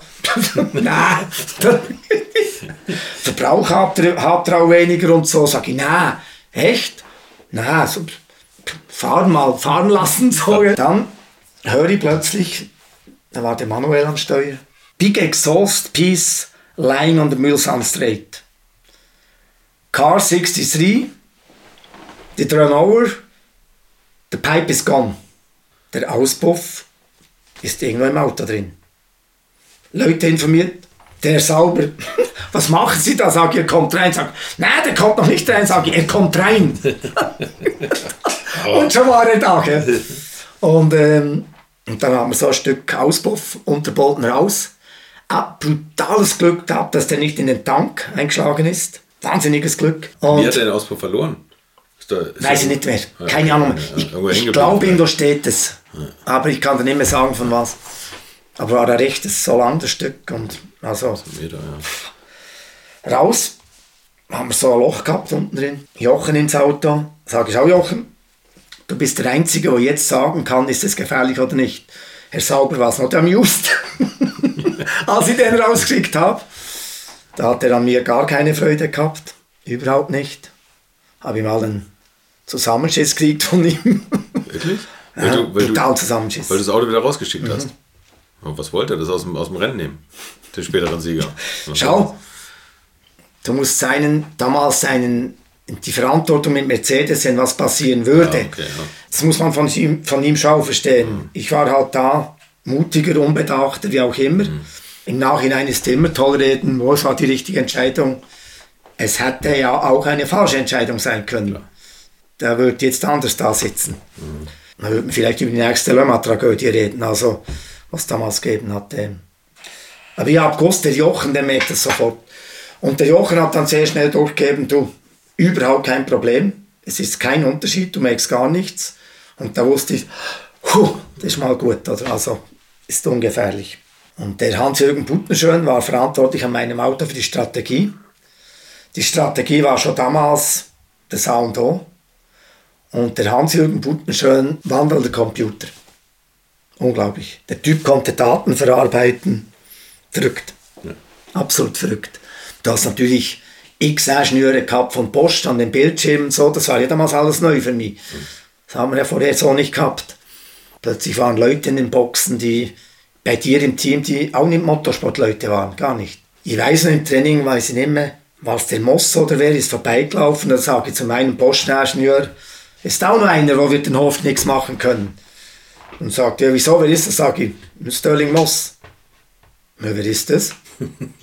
Und da habe ich das erste Mal gewusst in meinem Leben, aha, Guck an, jetzt kommen andere Zeiten. wenn da Bill Gates, Steve Jobs oder irgendwie andere Das haben sie wahrscheinlich gewusst. Ne? Das haben sie wahrscheinlich gewusst. Und, und das auf jeden Fall, ja, das war dann äh, das erste Mal in meinem Leben, wo ich gemerkt habe, aha, es ist ein Wandel im Gange im Motorsport. Das erste Mal habe ich das gemerkt mit dem Walch, als er Sachen programmiert hat. Aber noch E-Proms. Er hat die E-Proms umprogrammiert. Also ich dachte, das macht der Spinner da, oder? Ja. Nächtelang programmiert. Dann 89 Strategien. Und dann kam Strecke. wirklich plötzlich 89 kam das in einem Maß, wo ich gesagt habe, aha, jetzt ändern viele Sachen, sehr viele Sachen. Und das ging ja dann eigentlich viel schneller, als wir alle gedacht haben. Ja. Ja, und der Sieg in Le Mans, der war natürlich dann schon sehr, sehr speziell. Auch für, klar, mit Mercedes nach dem Drama Le Mans gewinnen. Vor lauter englischen und ja klar Flaggen. Ich glaube, es waren, ich glaube, ich habe eine oder zwei Mercedes-Flaggen und eine deutsche Flagge irgendwie gesehen. und dann kommt der Bob Constanturas, der, der, der, der äh, Streckensprecher für England, und sagt, Bruno, I'm so happy for you. You deserve that win so much and it's just great for you. Und dann habe ich gesagt, we did it for England. das vergesse ich nie mehr. Und die, die Leute haben jubelt. Jetzt sagt ein Mercedes-Mensch, wir haben für England gewonnen. Ja? Und äh, das vergesse ich nie mehr. Ja, und dann, das, das war schon sehr speziell. Und dann auch wieder Weltmeister. Ja, und dann hast du eigentlich gesehen, dann kannst du sagen, dann kannst du langsam abhaken. Und dann ging ich nach Hause nach der, nach der Sauberzeit, habe immer den Kontakt zu den Leuten, also mit Hermann Hieret, mit, mit Vital, mit, mit Leo, immer viele Feste haben wir zusammen gefeiert, war viel in Stuttgart, sie waren viel hier. Wir haben die, diese Freundschaft wirklich, wirklich zelebriert. Dann war ich hier zu Hause und habe dann von Markus Hotz 94 die Anfrage gekriegt für, für den Freddy Lienhardt, für den Ferrari 333 SP. Habe mit meinem Bruder einen Deal gemacht, so ein bisschen halb-halb, halb Motorsport, halb hier. Und hier heißt tatsächlich eine Autowerkstatt. Genau. Und dann halt den Rest wieder ein bisschen Racing. Dann kam das mit dem McLaren. Ich hab, damals habe ich wirklich die Reglement sehr gut kannt. Das musstest du, wenn du verantwortlich bist, durftest du dir einfach keine Fehler erlauben. Also das war ja dann das Wichtigste in Le Mans, dass nicht ein fünfter Mann das Auto berührt und so. Das war ähm, im- immer dramatisch. Du musst immer schauen, dass alles genau nach Reglement, du keinen Fehler machst. Darf ich den Auspuff in den Boxen entfernen? All die Sachen musstest du ja, Ja. für all diese Lass ich erst nachlesen. und jedes Jahr ändert es ja. Also heute hätte ich ja keine Ahnung mehr. Also frag mich nicht über Reglement heute. Das musst du einlesen, sonst geht es nicht. Und ich habe dann eigentlich die Meinung gehabt, man sollte seinen McLaren kaufen, seinen McLaren BMW von Gordon Murray. Da waren wir dann in England verhandeln mit Golf. Wir reden über McLaren F1. Die Leute wissen gar nicht, welches Auto du zeigst. Den Mensch, F1, ah, Moment, Auto. so, Moment, ich zeige den F1. gerne. Ich zeige dir, es war nicht das, das Auto, das, das da war dann das Auto von Davy Price, das ist der da, ja. Das Harrods Auto, ja. Das Herausauto von Dodi El Fayed, seinem, seinem Bruder. Äh, das hat der Davy Price damals eingesetzt und ich habe gewusst, mit dem Auto kannst du Le Mans gewinnen. Da waren wir beim Gordon Murray, waren bei Golf und die waren alle begeistert. Nur der Freddy Lienhardt nicht. Freddy, Freddy ist klar, der wollte, der hat der Firma in, Amerika auch gehabt, Lista, in Framingham und der wollte natürlich EMSA fahren. Und mit dem Auto, das war nicht für EMSA, das war für Mans. Und der wollte dann den, den Ferrari, dann bin ich halt nach Maranello und dann haben wir diesen 333er Ferrari aufgebaut, der uns dann übergeben wurde von Piero Lardi damals, jetzt Ferrari. Hat uns das Auto übergeben, ganz speziell, wenn du das Leuten Ferrari-Fans erzählst, dann weinen die alle und knien vor dir nieder. da kann wahrscheinlich auch der Gerhard Berger am meisten erzählen. Ich glaube, wenn, wenn mal bei Ferrari irgendwas getan hast, vor allem als Fahrer eh noch viel mehr, da bist du, glaube ich, bei vielen Menschen der Oberheilige. Gell? Also, das ist etwas, wo die Menschen, Ferrari, das ist einfach das, ja, das Verrückteste. Dann haben wir die IMSA-Serie gemacht. Das war das letzte Auto, wo im alten Formel 1 Teil noch gebaut wurde. Das war das letzte Auto, das noch in der Abteilung wir zusammengebaut haben. Da wurde die Abteilung aufgelöst. Okay. Und die Übergabe natürlich ganz speziell. Die Fotos, die wir da haben, mit, als uns der Piero Ferrari das Auto persönlich übergibt, die Schlüsselübergabe, so die Testfahrten in Fiorano. Äh, ja, und das war dann für mich eher unglückliche Saison. Wir, äh, man hätte aus dem Team viel mehr machen können. Wir hatten ein bisschen teamintern eine Fehler gehabt. Das war schade, weil wir hätten die Saison ganz anders abschließen können. Haben einen schweren Unfall gehabt in Atlanta. Da hat der Freddy Lienhardt ein wahnsinniges Glück gehabt, hat der nur in Anführungszeichen Rippenbrüche gehabt. Äh, Dann hat dann der Joe Fischer ein neues Auto in Amerika aufgebaut, auch in einer Rekordzeit. Aber wir waren als Team, ja, es, es war nicht wie dieser Kit wie bei Sauber. Wir haben es nicht geschafft, dass wir uns so zusammenhalten konnten. Leider. Und die Erfolge waren dann, wir haben ein paar tolle Erfolge, aber nicht, nicht das, was ich mir erwartet hätte. Nie. Und dann ging ich zu Scandia. Also der ehemalige Brun-Mitarbeiter ähm, Steve McConkey, der hat eine Amerikanerin geheiratet aus Seattle, sich dort niedergelassen und hat dann wurde Teammanager bei Scandia.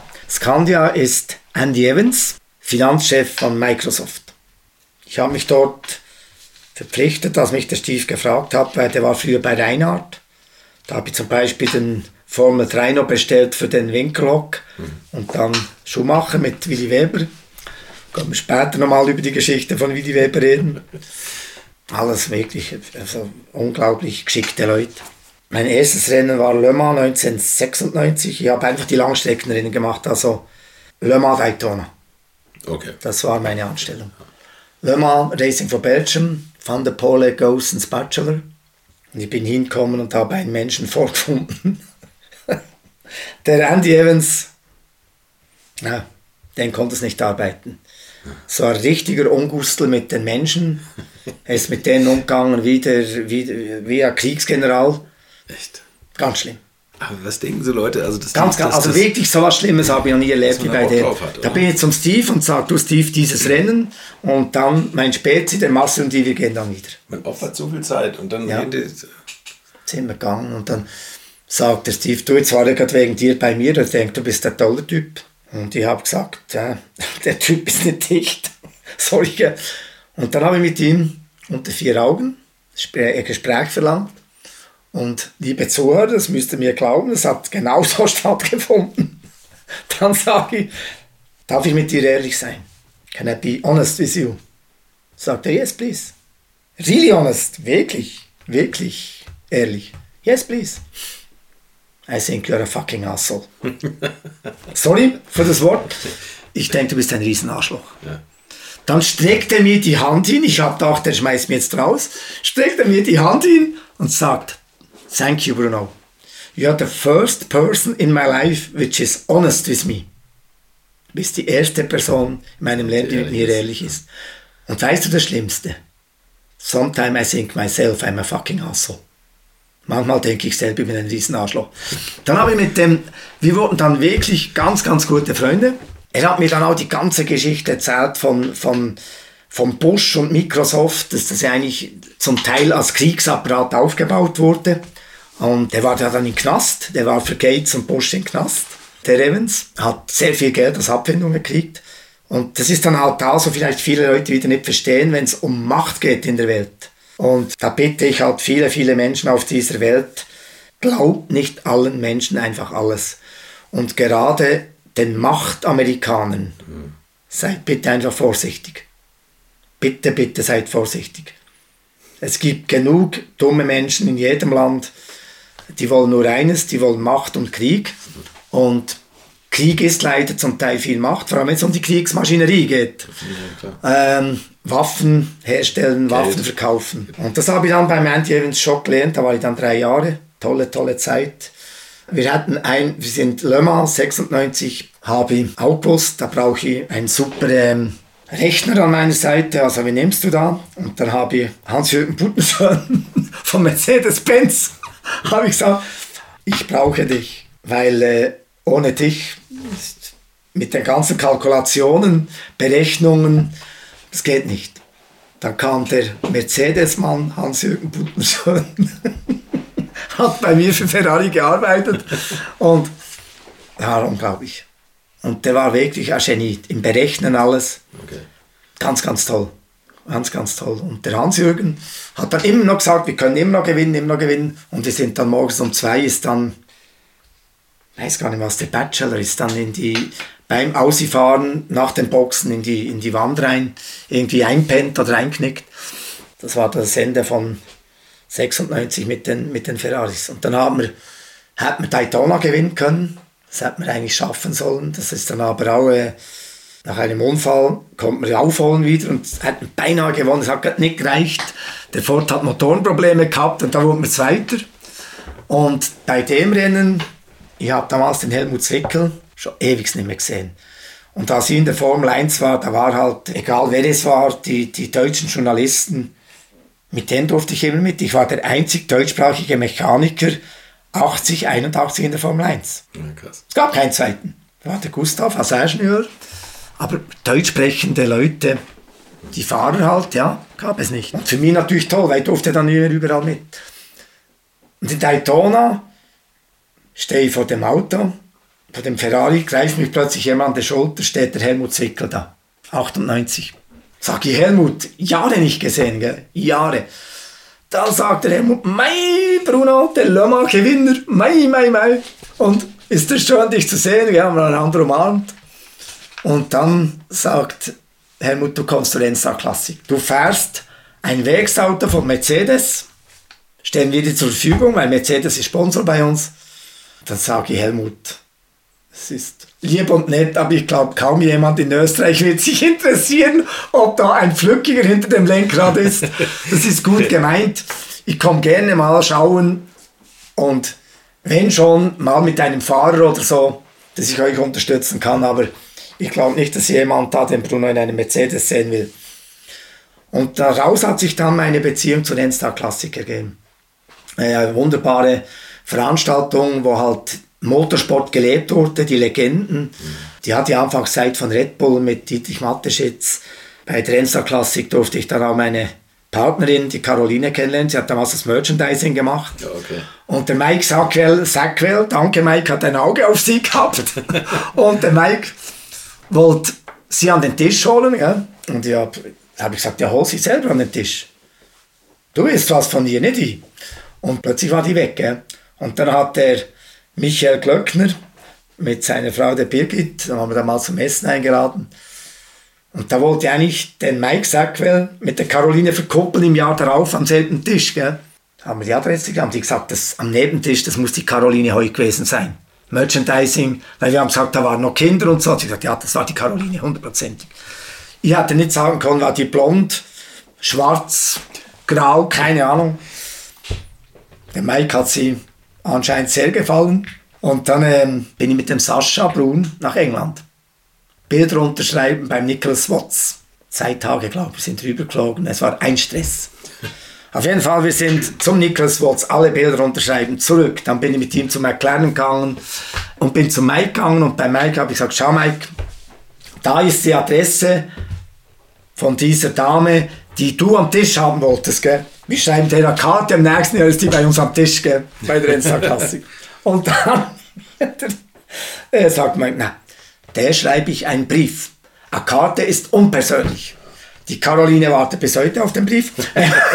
und Sascha und die haben. Merkt, dass nichts bringt. Ja, und, und wir zwei haben dann den, die Karte geschickt, der Caroline, und die Caroline hat dann mich mal kontaktiert. Die hat aber, ich habe die falsche E-Mail hinterlegt gehabt, gell? Von dir? Ja, ja, irgendwie bei der Insta Klassik. Und dann nach langem habe ich die plötzlich am Telefon gehabt und dann habe ich die getroffen mal in England und das war Liebe auf den ersten Blick und seit dort sind die Caroline die ein, äh, ein Paar, gell? Ja, Wahnsinn, oder? Ja, ja, ja das ist sehr speziell und haben dann wirklich tolle Jahre auch bei der Endstar Klassik. Da geht das Schöne ist, es ging ja dann weiter bei der Endstar Klassik, weil es war Motorsport ja. und das wurde weitergelebt. Ich habe dann immer für die Endstar Klassik habe den Sackwell gebracht in dem Kreiser, wo ich mal von Freddy Lienhardt kaufen durfte, habe viele, viele äh, Motorsportgrößen, den, den M. Joe Ramirez, Rolf Pieland, Jochen Maas ist bei, bei uns gefahren, äh, Mike von Grünigen, Klaus Kröll, der Skirennfahrer. Also wir haben immer eine Riesengaudi gehabt miteinander. Gell? Und jetzt geht diese Geschichte mit der Endstar-Klassik eigentlich weiter und das ist das Schöne. Und Motorsport in, in, in Österreich ist natürlich ja nochmal eine andere Liga als in der Schweiz. Und durch die ganze Red Bull-Geschichte, sage ich mal, in, in, in Österreich, da hat der, der Didi Mateschitz natürlich etwas erschaffen, wo für uns, unsere Gesinnung, glaube ich, so enorm wichtig ist, dass es gelebt werden darf, das Geld, das er investiert hat. Danke. In, alles, in, in, in Rennteams, in Autos, in Strecken, der hat wirklich alles bespielt. Unglaublich. Ja. Unglaublich. Wie er zur Steiermark geschaut hat. Mhm. Und für mich war das halt dann auch das, äh, ein Glücksfall, dass jetzt ein Teil meines Lebens mit der Endstar Klassik weiterleben zu dürfen. Mhm. In, in Freundschaft mit vielen Menschen. Und ich durfte dann auch fünf Jahre in der Schweiz Wings for Life für die Anita Gerharter machen. Das ist die Rückenmarkforschung von, von Red Bull, die ganz, ganz spannend ist. Ich habe dann auch versucht, Schweizer Firmen mit, mit Wings for Life zusammenzubringen in der Forschung und so. Und da haben wir heute immer noch Kontakt und es ist auch eine, eine tolle Institution, Wings for Life, und wo man ja versucht, Rückenmarkforschung, also Querschnittlähmung heilbar machen. Wichtiger Punkt, Leute, es kann jedem von uns passieren. Treppensturz, irgendwas und weg sind wir. Ja. Äh, leider für die Medizin völlig uninteressant, weil es kein Geld bringt. Und auch da hat Red Bull etwas erschaffen, was, glaube ich, sehr zukunftsträchtig ist und sie bemühen sich da sehr. Und ja, darum der Motorsport, wir müssen jetzt einfach schauen, alle zusammen, dass wir an gewissen Politikern auf dieser Welt zeigen, dass diese Welt nicht so schlimm ist, wie sie meinen. Dann, ja. Wir müssen die Lachen unter die Menschen bringen und, und äh, als, als kleines Schlusswort, ja, ich glaube, Lachen ist die beste Medizin. Mhm Lasst euch von niemandem auf dieser Welt runterkriegen. Lebt euer Leben, genießt es, solange wir gesund sind. Und schaut euch ein bisschen mehr Monika Gruber an, da kann man viel lachen. das, ja, ich glaube, das ist ganz wichtig, weil wir unglaublich viel erleben dürfen. Wir waren sehr, sehr, sehr privilegiert, ja. Mein Gott, was ist das für eine geile Geschichte, was du erlebt hast. Und wie toll du das erzählst. Also da merkt man die ganze Leidenschaft in jedem Nebensatz bei dir. Aber ich habe natürlich noch die letzten 50 Liter, jetzt kommen wir auch nochmal zum Fragen. In welchem Auto und auf welcher Strecke wirst du die verfahren? Durch die Geschichte natürlich Mans. Mit dem Sauber C9? Oder dem Porsche von Brun Motorsport. Oder dem Ferrari. Aber Le Mans ist schon, ja. Schau, ich habe das Glück gehabt. Es wäre unfair, wenn ich jetzt sagen würde, es ist einfach das. Hm. Weil jeder Teil hat seine eigene Geschichte. Ob im Guten oder im Schlechten. Ich vermisse das alte Kailami. das vermisse ich. Vermisse ich sehr. Aber ja, Le Mans, also ich, ich, war mal mit der Caroline in Le Mans, mit der, da haben wir auch noch nicht erzählt, mit der, mit der Geschichte, ich wollte mal Le Mans elektrisch fahren, gell? Das war so eine Vision vor 14, 15 Jahren von mir. Aber ich dachte, der Elektroantrieb, ich meine, das ist die uralte Geschichte, Lohner, Porsche und so weiter, da hat ja keiner eine Chance, wenn du elektrisch fährst. die Ingenieure von den Hochschulen oder Mario Ilin war, war unser Cheftechniker, unser Chefingenieur da, als wir das Projekt gestartet haben. Freddy Lienhardt war involviert, Porsche war involviert, die Hochschule Biel, Luzern und der Professor Harry. Und ich wurde dann sehr schnell mit meinem unglaublich tollen Ingenieurswissen wurde belehrt, dass du halt in Le Mans nur drei Viertel Runden weit kommst, wenn du dann gewinnen möchtest. Weil ich hatte im Sinn gehabt, Batterienwechsel und so. Ja. So nach vier Runden äh, wurde dann schnell eins besser belehrt, wenn du halt wirklich Leistung brauchst. Irgendwann mal, klar wird die Technik immer besser. Aber ähm, dauert noch ein paar Jahre. Hm. Ja, da war ich mal mit, mit, mit meiner Caroline in Mans und die hat auf jeden Fall auch gefunden, Mans ist sehr speziell, ja. Ist es auch. Ist es auch. Sehr, Sag mal, äh, da, da habe ich jetzt eben vergessen zu fragen, ähm, das Auto von Stefan Belloff, da gibt es ja immer wieder so Mythen und ach, und hier ist noch ein Teil und da was. Das habt ihr komplett vernichtet, da ist nichts mehr von übrig, oder? Oder, oder habt was ihr die Technik? ich weiß, ja. ja. Aber dann, das wüssten wahrscheinlich nur ähm, die Leute von Porsche. Okay, aber so Motorgetriebe sind wahrscheinlich weiterverwendet worden. Ich meine, hat man weiterverwendet. Pauli wüsste, also der Walch wüsste das wahrscheinlich am ehesten. Hm, okay. Ja.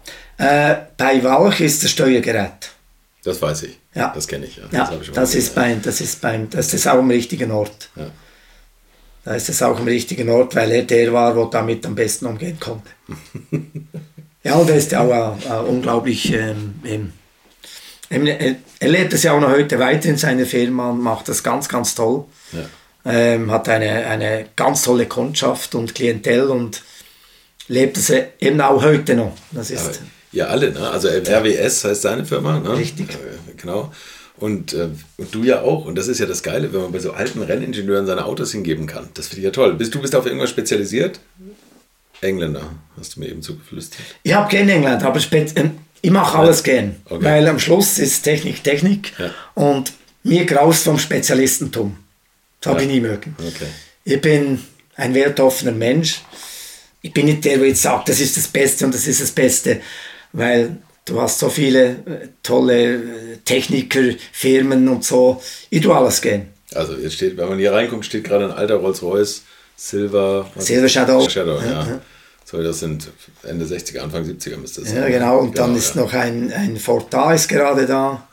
also ein Mungo, Schweizer Mungo, Meister 75 ist auch da. Darf man nicht vergessen, sollte jeder kennen das Auto. Mungo kennt wahrscheinlich keiner, war Schweizer Meister 1975 mit Bruno Huber.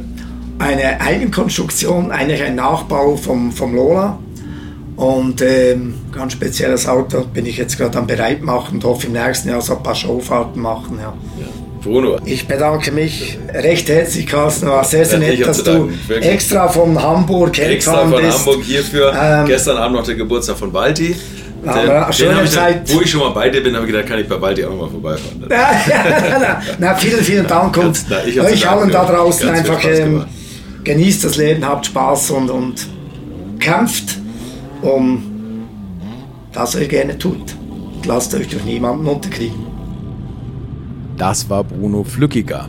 Was für ein Leben, oder? Und er ist immer noch unterwegs. Gerade habe ich mit ihm in England telefoniert, wo er auch immer wieder an Projekten rund um den Motorsport arbeitet. Und wahrscheinlich kommt man davon einfach nie mehr los, wenn man einmal da drin war. Das wünsche ich mir natürlich auch mit euch und der alten Schule und vielleicht klappt es ja und wir hören uns zumindest mal in der nächsten Woche wieder. Bis dahin alles Gute und bleibt gesund. Infos, Bilder und alles Wissenswerte unter der Internetadresse www.alte-schule-podcast.de